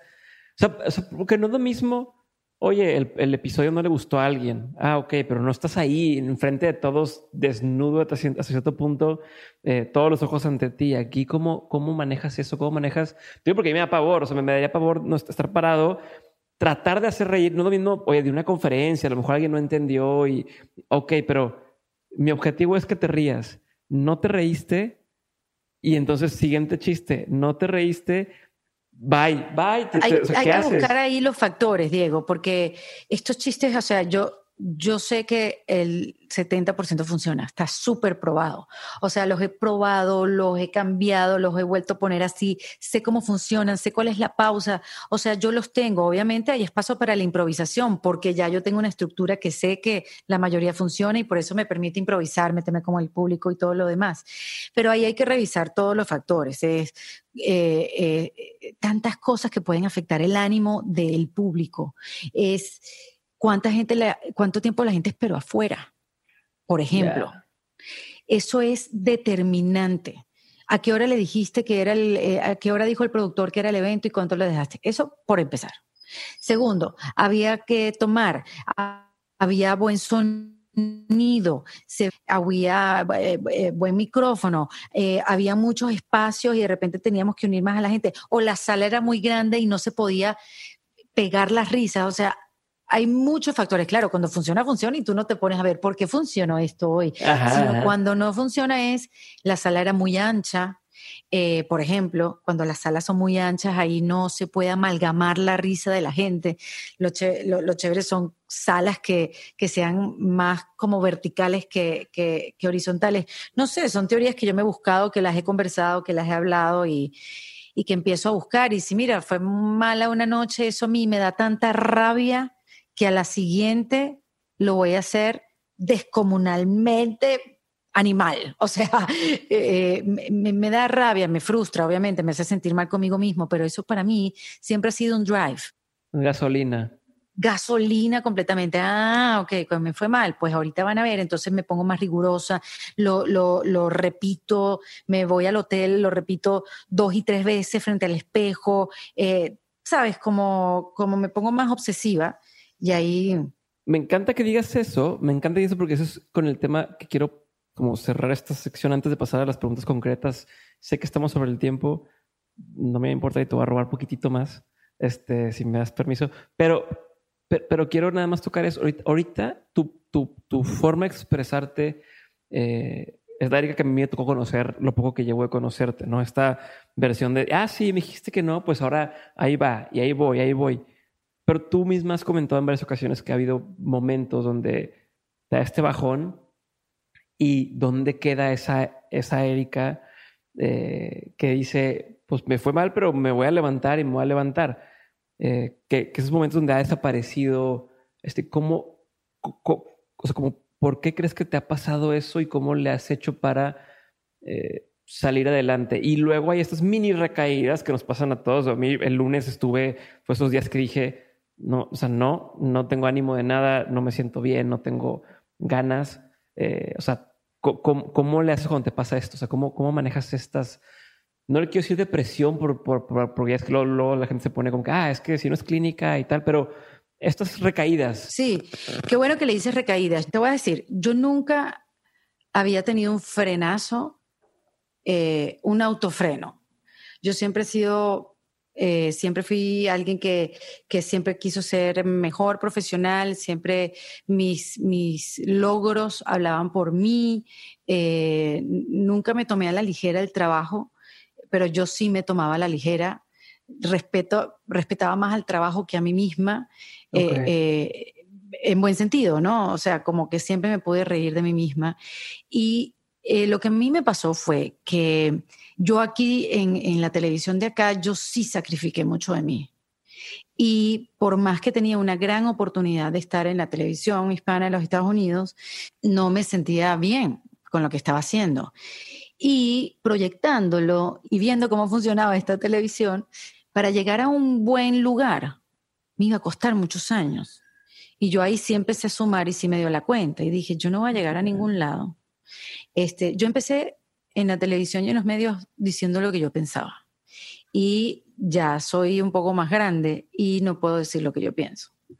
Y entonces eso me, empezó como a, hacer un eco en, la cabeza, que, esto es lo que yo quiero hacer toda mi vida. Y eh, no. Y, y si no hago esto, ¿qué más puedo hacer? Si yo esto es lo único que sé hacer. Yo llevo 20 años haciendo esto eh, soy un inútil, yo, yo, yo nada más aprendí a hacer esto. Y entonces eh, ahí sí el volumen de la voz saboteadora, esa voz mala que yo la llamo Esther, que le hemos puesto nombre y todo. ¿Cómo le llamas? Esther. Esther. Sí. Em, pues ella eh, comenzó a tener una presencia súper importante en mi cabeza eh, y empecé a creerme en lo que además me decían afuera, o sea, mira, eh, podrás, no me importa lo que hiciste en, tu trabajo, eso no tiene valor. Y yo empecé a quitarle también valor a lo que yo había hecho. Como que, ay, Erika, empezaste a hacer stand-up y wow, y llenaste la sala. Ay, bueno, sí, pero la sala era de 300 personas. O sea, tú sabes, no, todo lo disminuía y también habían salas de 90, como te dije. Este, todo era, oye, Erika, me celebraban cosas que yo decía, no, pero nada que ver, eso, eso tampoco fue gran cosa. Así, porque me había creído el cuento de que lo que yo había hecho no tenía valor. Entonces yo me empecé a desacreditar y yo me tiré abajo. O sea, Diego, fue un trabajo que yo, yo me fui creyendo, mi, mi cerebro se lo creyó y mm, aunque yo había algo de mí que quería hacer cosas distintas, porque yo siempre parto de la curiosidad, soy una persona curiosa, tengo que eh, voy hacia las cosas no para asegurarme un lugar, sino para asegurarme una diversión, un reto, algo. Este, no estaba disfrutando esos nuevos retos. Yo empecé a hacer una obra de teatro, nunca lo había hecho, era un reto increíble con un director que yo amo, Michelle Hausman, una obra donde sí, había mucha improvisación, mucho humor, que yo lo había hecho en mi vida por mucho tiempo, pero había actuación. Y Michelle me dijo, confía en mí, que yo te voy a llevar. Y fue una obra que hice durante más de un año y que espero seguirla haciendo no la escribí yo, la escribió en inglés y es una obra que en México se, ha hecho por mucho tiempo, que es puras cosas maravillosas. Em, y es una obra que eh, se habla de la depresión y el suicidio, pero en clave de humor. Es muy extraño poderlo explicar, pero si la ves, entiendes, ¿no? Y tienes eh, el montaje, la gente está alrededor tuya y tú improvisas y yo tenía que agarrar que sea un novio del público, a alguien que hiciera de veterinario. Hay, hay cosas que hacen que todas las noches fueran diferentes. Yo dije, voy a hacer algo distinto en un teatro aquí muy importante en Miami. Y a pesar de que me estaba yendo súper bien, eh, era algo como que no disfrutaba, tenía como un dejo de tristeza yo en, eh, internamente. Y yo decía, es la obra, es la obra que como yo no soy... Estar hablando de esto ah, y estar en la depresión y estar en esto. Yo me estoy como conectando con la energía de la gente porque no tengo como esos, esos botones que te aprenden los actores a salir de un personaje y yo a mí me está comiendo y es eso. Y, y me empezó, Diego, al final de cada función yo hablaba con la gente y la gente se, se abría, tú sabes, cuando compartes eh, en el backstage y, y cuando salía a compartir con el público y, y, me contaban cosas como de, de, sus pérdidas, de, oye, mi mamá se suicidó o yo pasé por un proceso de depresión y empecé a conectar con ellos, o sea, empecé a ser empática con ellos a pesar de que a mí no me había pasado algo igual. Y ahí primero aprendí que yo podía conectar con la gente desde un sentimiento diferente que no fuera el humor. Ahí me di el permiso como decir, ah, yo, yo, aunque no me esté riendo, yo puedo conectar con la gente. Eso para mí fue un descubrimiento. Y segundo, descubrí con esa obra que la que estaba deprimida era yo. Yo estaba pasando por un momento donde donde no veía como, después de aquí, ¿qué hago? O sea, sí, chévere, estoy teniendo mucho éxito, pero ¿qué voy a hacer después de acá? No tengo ni idea. No estoy en un lugar donde se me ocurre nada. Em, lo único que quiero es estar acostada. Yo le echaba la culpa a la obra, como era de jueves a domingo y era la primera vez que yo tenía esa dinámica, porque el stand-up es una presentación y ya, o, y al día siguiente vas a otra ciudad y es una presentación y ya, pero esto era de jueves a domingo. Yo me pasaba lunes, martes y miércoles acostada en la cama y, y decía, estoy cansada, me drena, la actuación me drena. Imagínate tú. Y era que no sabía que, que estaba tocando fondo que estaba deprimida, que estaba triste, que no tenía ganas de nada, que hablaba y lloraba. Mi esposo no entendía nada, mi esposo como, pero, pero, ¿por qué te pasa? Y, y una rabia contra el sistema y una rabia contra la gente, una rabia contra la televisión, que, que, era, e, era imposible vivir conmigo una conversación súper negativa hasta que le comenté a una amiga, como que, que, no estaba bien, pero una amiga, sí, después de mucho, mucho tiempo, le comenté, yo, yo creo que yo estuve ahí como, un año. Lo que te iba a preguntar, o sea, ¿cuánto pasó hasta que te diste cuenta? Yo creo que como, mira, tú sabes, eh, Diego, que eso, para mí, entrar a la depresión fue un proceso. Es como el cuento del sapo que comienza a calentar el agua y el sapo no se da cuenta que, que, se va, se lo, que lo están hirviendo yo, llegué a la depresión así y yo me imagino que mucha gente llega así. Yo, tú no te pones triste un día para otro. Es como tú te va llevando de la mano. Entonces yo creo que esto fue un proceso que empezó mucho antes donde yo estaba ya frustrada mucho antes, donde todavía había la Erika creativa que estaba peleándola, pero la otra me fue ganando y me fue ganando, me fue ganando espacio. Y, y, cuando pude verbalizar lo que me estaba pasando a una amiga, ella me dijo que fuera un psicólogo, que, quizás me podía ayudar a ver y, dónde estaba yo y de repente a drenar. Tú sabes, ella como, como que de repente te ayuda sin, sin ser como muy clara en lo que tenía y de repente me ayuda, ¿no? Me ayudó a darme cuenta que estaba en, en, un, en un, hueco oscuro y que no, no, estaba, no me había dado cuenta.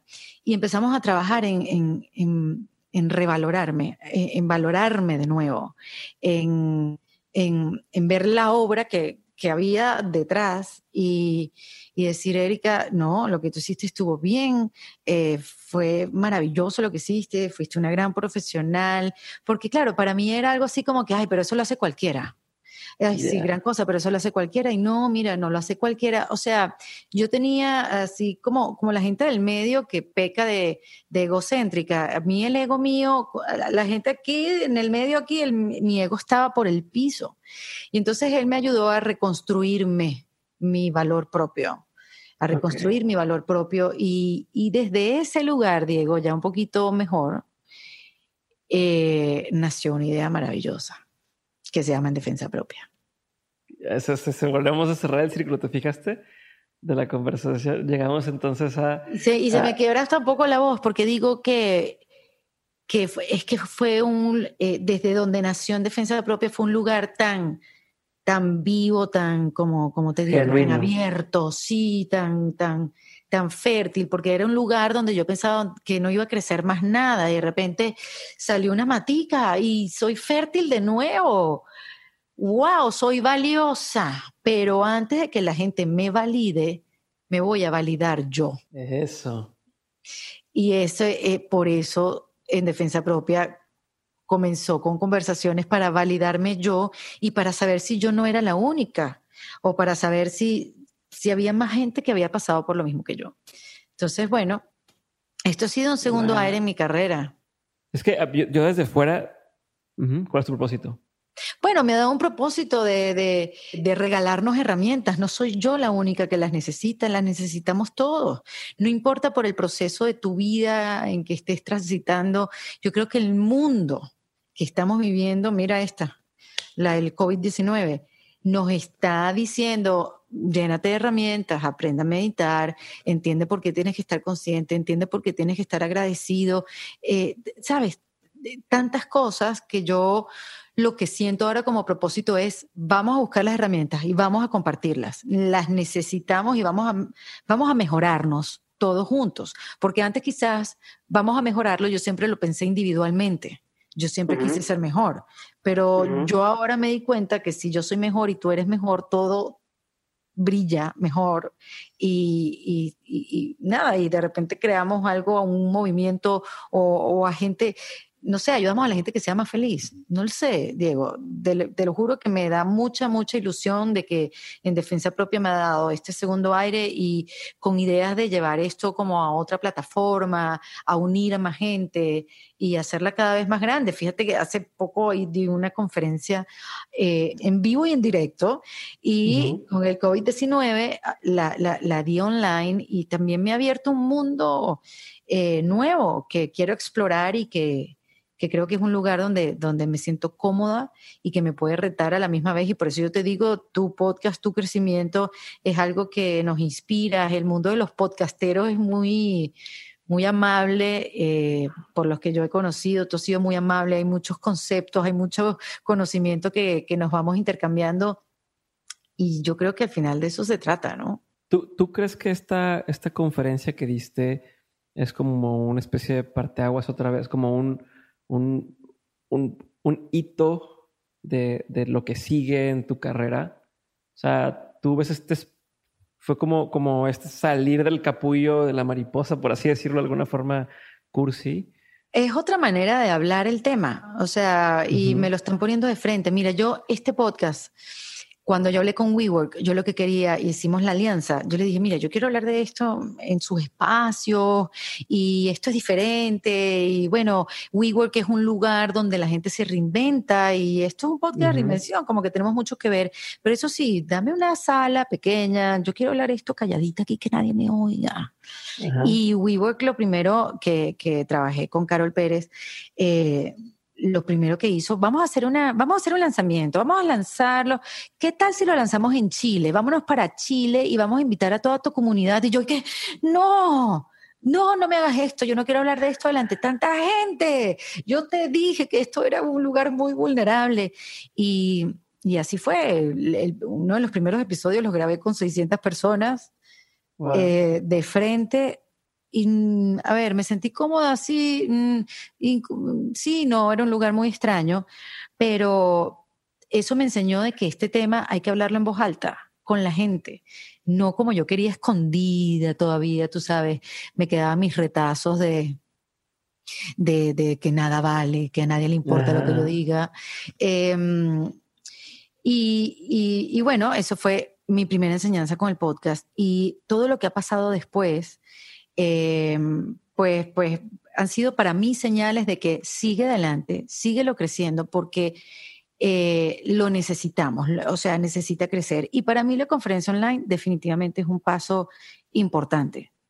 Yo sé, yo sé que esa, yo sé que esa conferencia la, la diste en vivo Sé que hoy que estamos hablando está a punto de dejar de estar accesible para gente, pero por favor ayúdame a que sí se mantenga accesible para algunas personas más, al menos los que nos escuchan ahorita en Dementes, que puedan poder ir a tomar esa conferencia, ¿te parece? Sí, sí, sí, definitivamente tus oyentes, Diego, si tú me lo pides así, por supuesto que sí. por favor, por favor.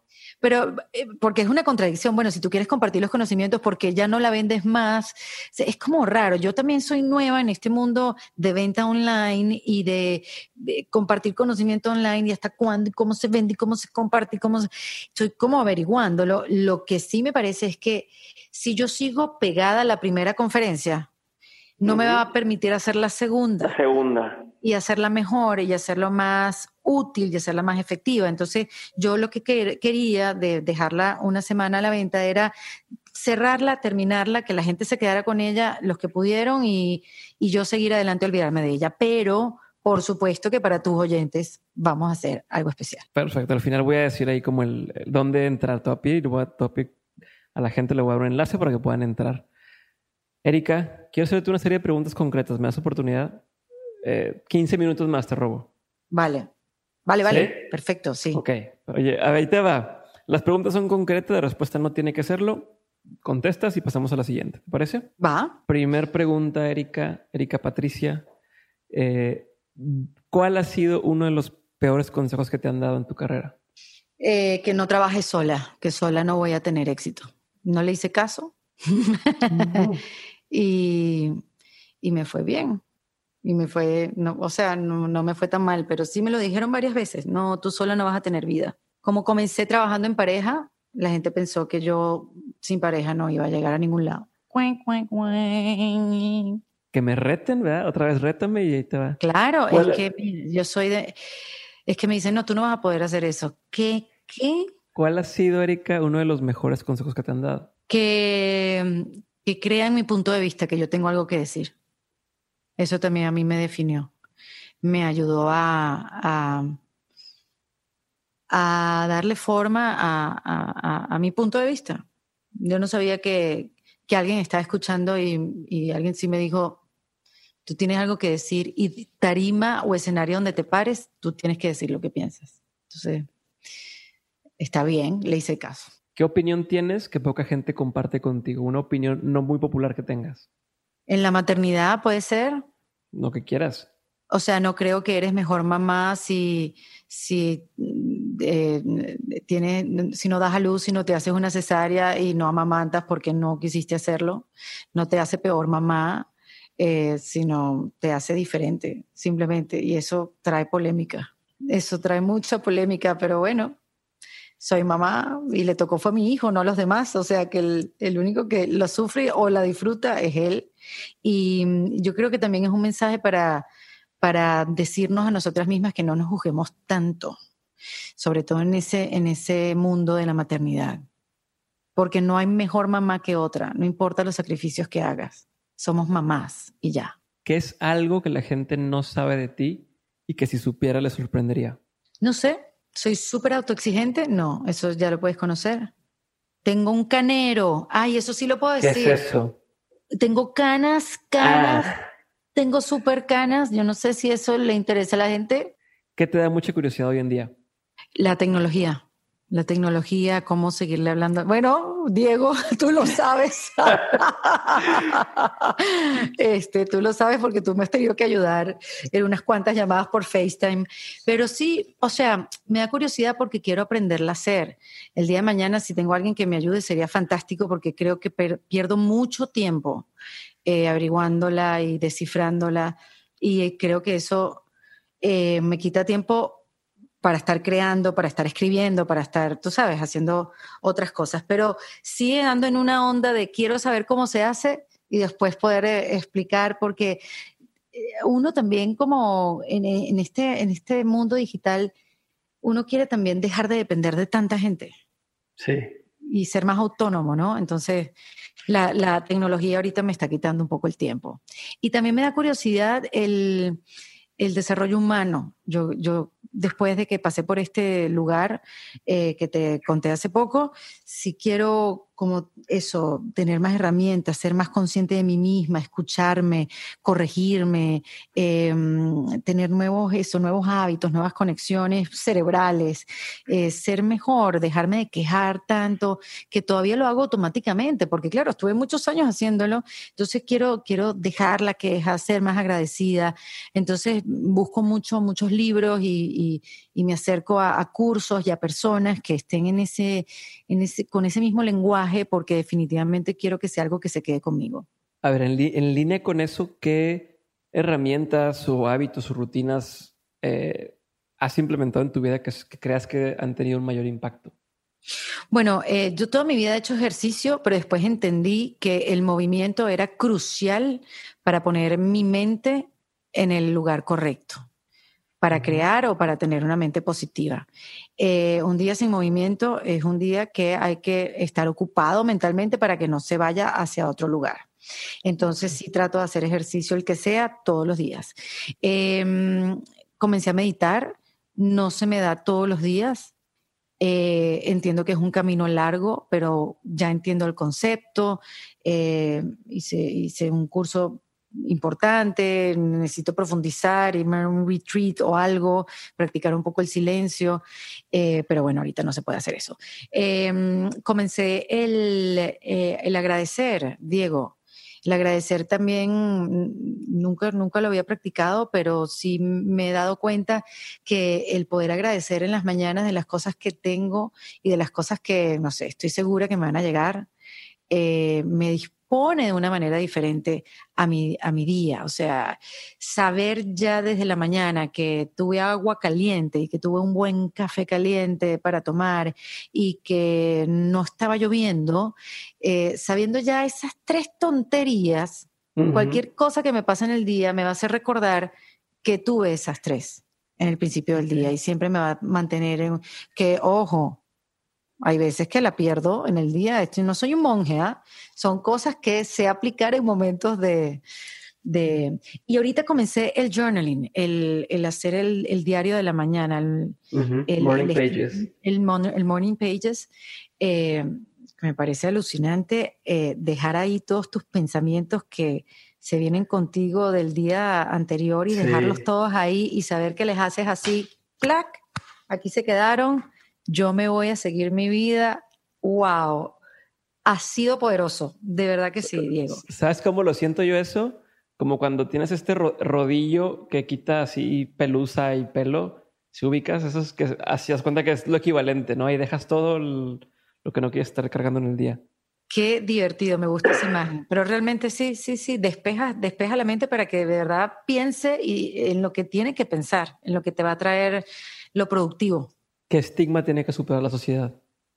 Ay, el de juzgarnos, el de juzgar la vida ah, de los demás sin saber que detrás hay una vida, hay unas razones, hay un porqué.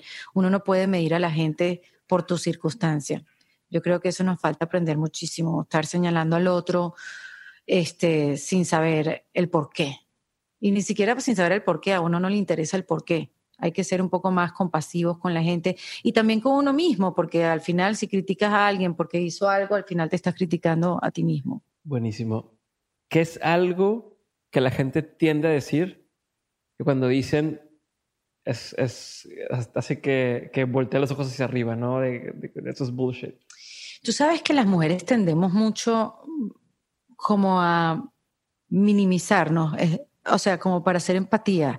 ¿Sabes cuando, no sé si lo has visto con tu esposa o algo, como que alguien te viene a decir, ay, qué flaca, y tú, bueno, no, ni tanto, o sea, la verdad que me falta un montón, no, no he bajado lo que he querido bajar, o, oye, qué bonito tienes el, eh, qué bonito peinado, ¿te parece? Mira, pero mira cómo tengo el pelo de seco, o sea, no, nada que ver, uno siempre se está como disminuyendo, y creo que eso le pasa mucho a la mujer, ¿no? Hay un, hay un sketch de Amy Schumer, cuando ella hacía, no sé si te acuerdas, un programa de sketches en Comedy Central, donde hacían esto. Ellas llegaban como que en Central Park y llegaba y que, ay, qué flaca, y la otra que no, si estoy gordísima todavía. La otra que, ay, qué lindo tu pelo, no, si me lo quemaron todo en la peluquería. Y de repente llega otra y que, wow, qué glow tienes en la cara. Y ella dice, sí, yo sé. la, despelucan, la dejan tirada en el piso. Yo creo que tenemos que, que ser un poco la que dice yo sé. Sí, yo sé porque no, no hace falta minimizarnos para ser empáticos con otras personas.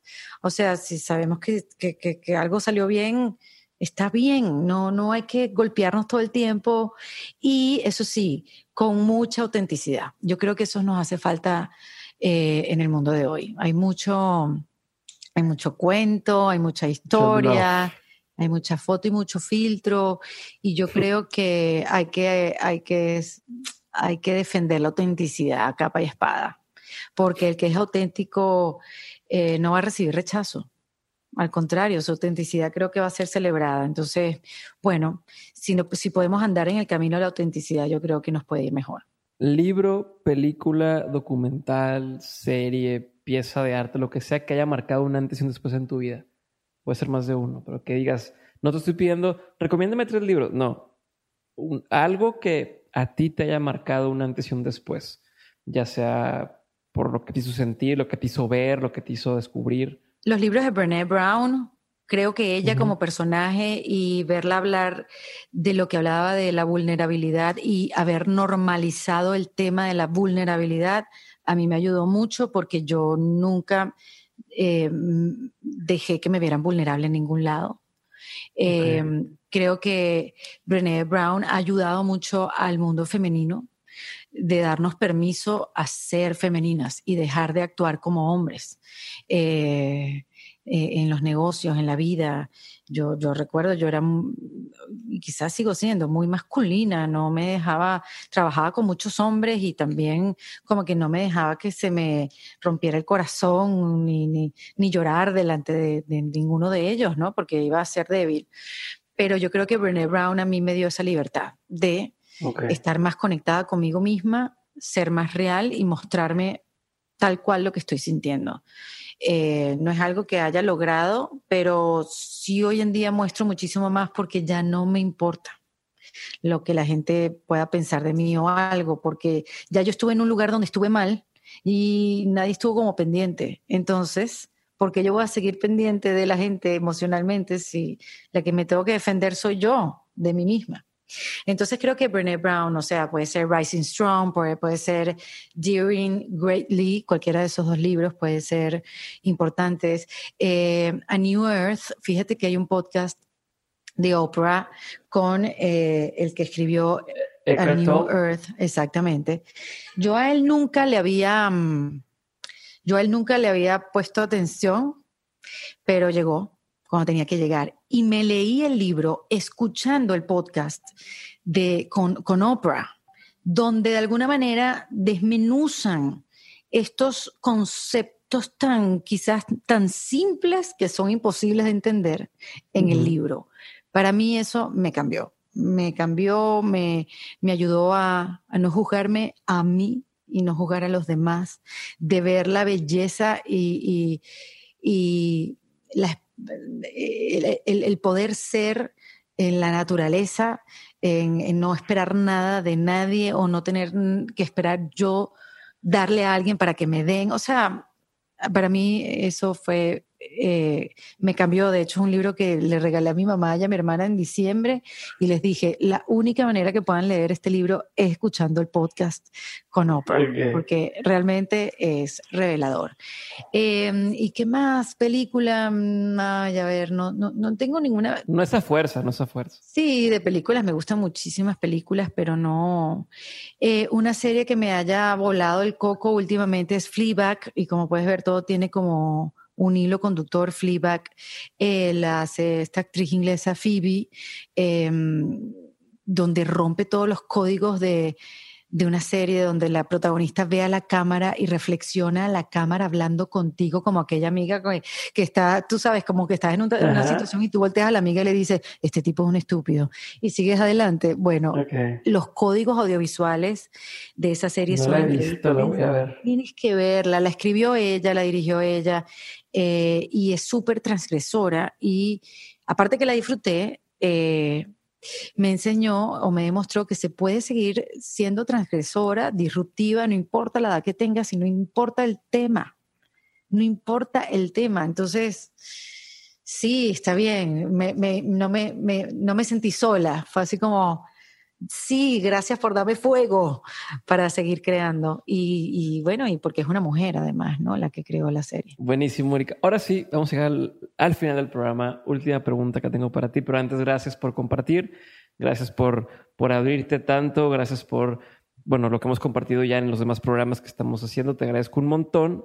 Admiro tu carrera, admiro lo que has logrado, admiro cómo te has reinventado y estás en ese proceso de eh, llevar tu carrera a otro nivel o, otra vía que a lo mejor la gente no esperaba o no era lo que, lo que tú misma te imaginabas hace 20 años que ibas a estar haciendo hoy. Entonces eso a mí me da, me da muchísima ilusión eh, pensar lo que se puede llegar a lograr cuando alguien se propone las cosas. Entonces felicidades por eso. Y mi pregunta es, de todo lo que has aprendido, o más bien de todo lo que has vivido a lo largo de toda tu carrera, tanto en lo personal como en lo laboral, desde incluso desde que estuviste en la universidad, lo que sea, has aprendido un montón de cosas. Si tuvieras que quedarte con tres aprendizajes de toda tu experiencia, que digas, quiero tener estos tres aprendizajes siempre presentes, ¿cuáles tres serían? Todas las respuestas están dentro de ti.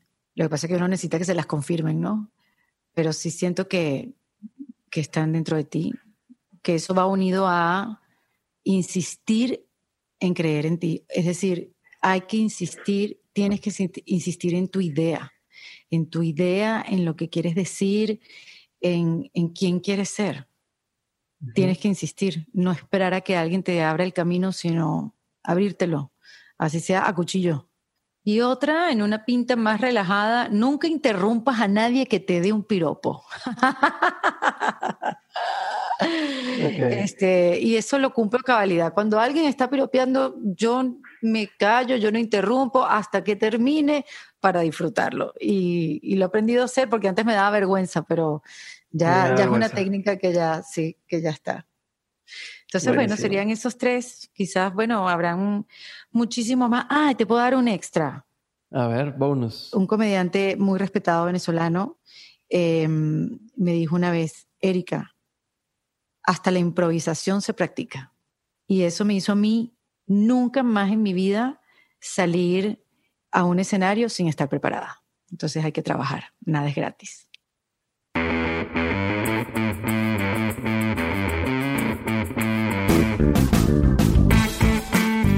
Hasta aquí mi episodio con Erika de la Vega, espero que lo hayas disfrutado y recuerda que todas las referencias, recomendaciones y recursos están en las notas de este episodio en dementes.mx.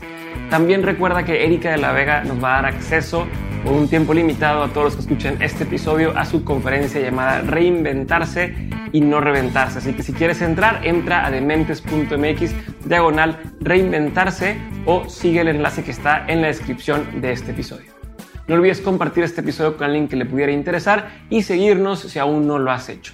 Antes de que se me olvide, cada semana subo contenido exclusivo a Insider, nuestra comunidad de Patreon. Entonces, además de tener contacto directo conmigo y mis invitados, ahí te estaré compartiendo aprendizajes y estrategias para empezar a hacer dinero en línea y llevar tus negocios al otro nivel. Podrás participar en sesiones de mentoría con expertos y este mes es el último en el que podrás acceder por solamente 12 dólares. A partir del siguiente mes va a subir la membresía, así que si quieres seguir aprendiendo y creciendo conmigo y ser parte de esta comunidad tan chingona, entra a dementes.mx, diagonal comunidad o en el enlace que viene en la descripción de este episodio para que puedas unirte. Yo soy Diego Barrazas y esto fue un episodio más de Dementes. Nos vemos el lunes en un nuevo episodio. Bye.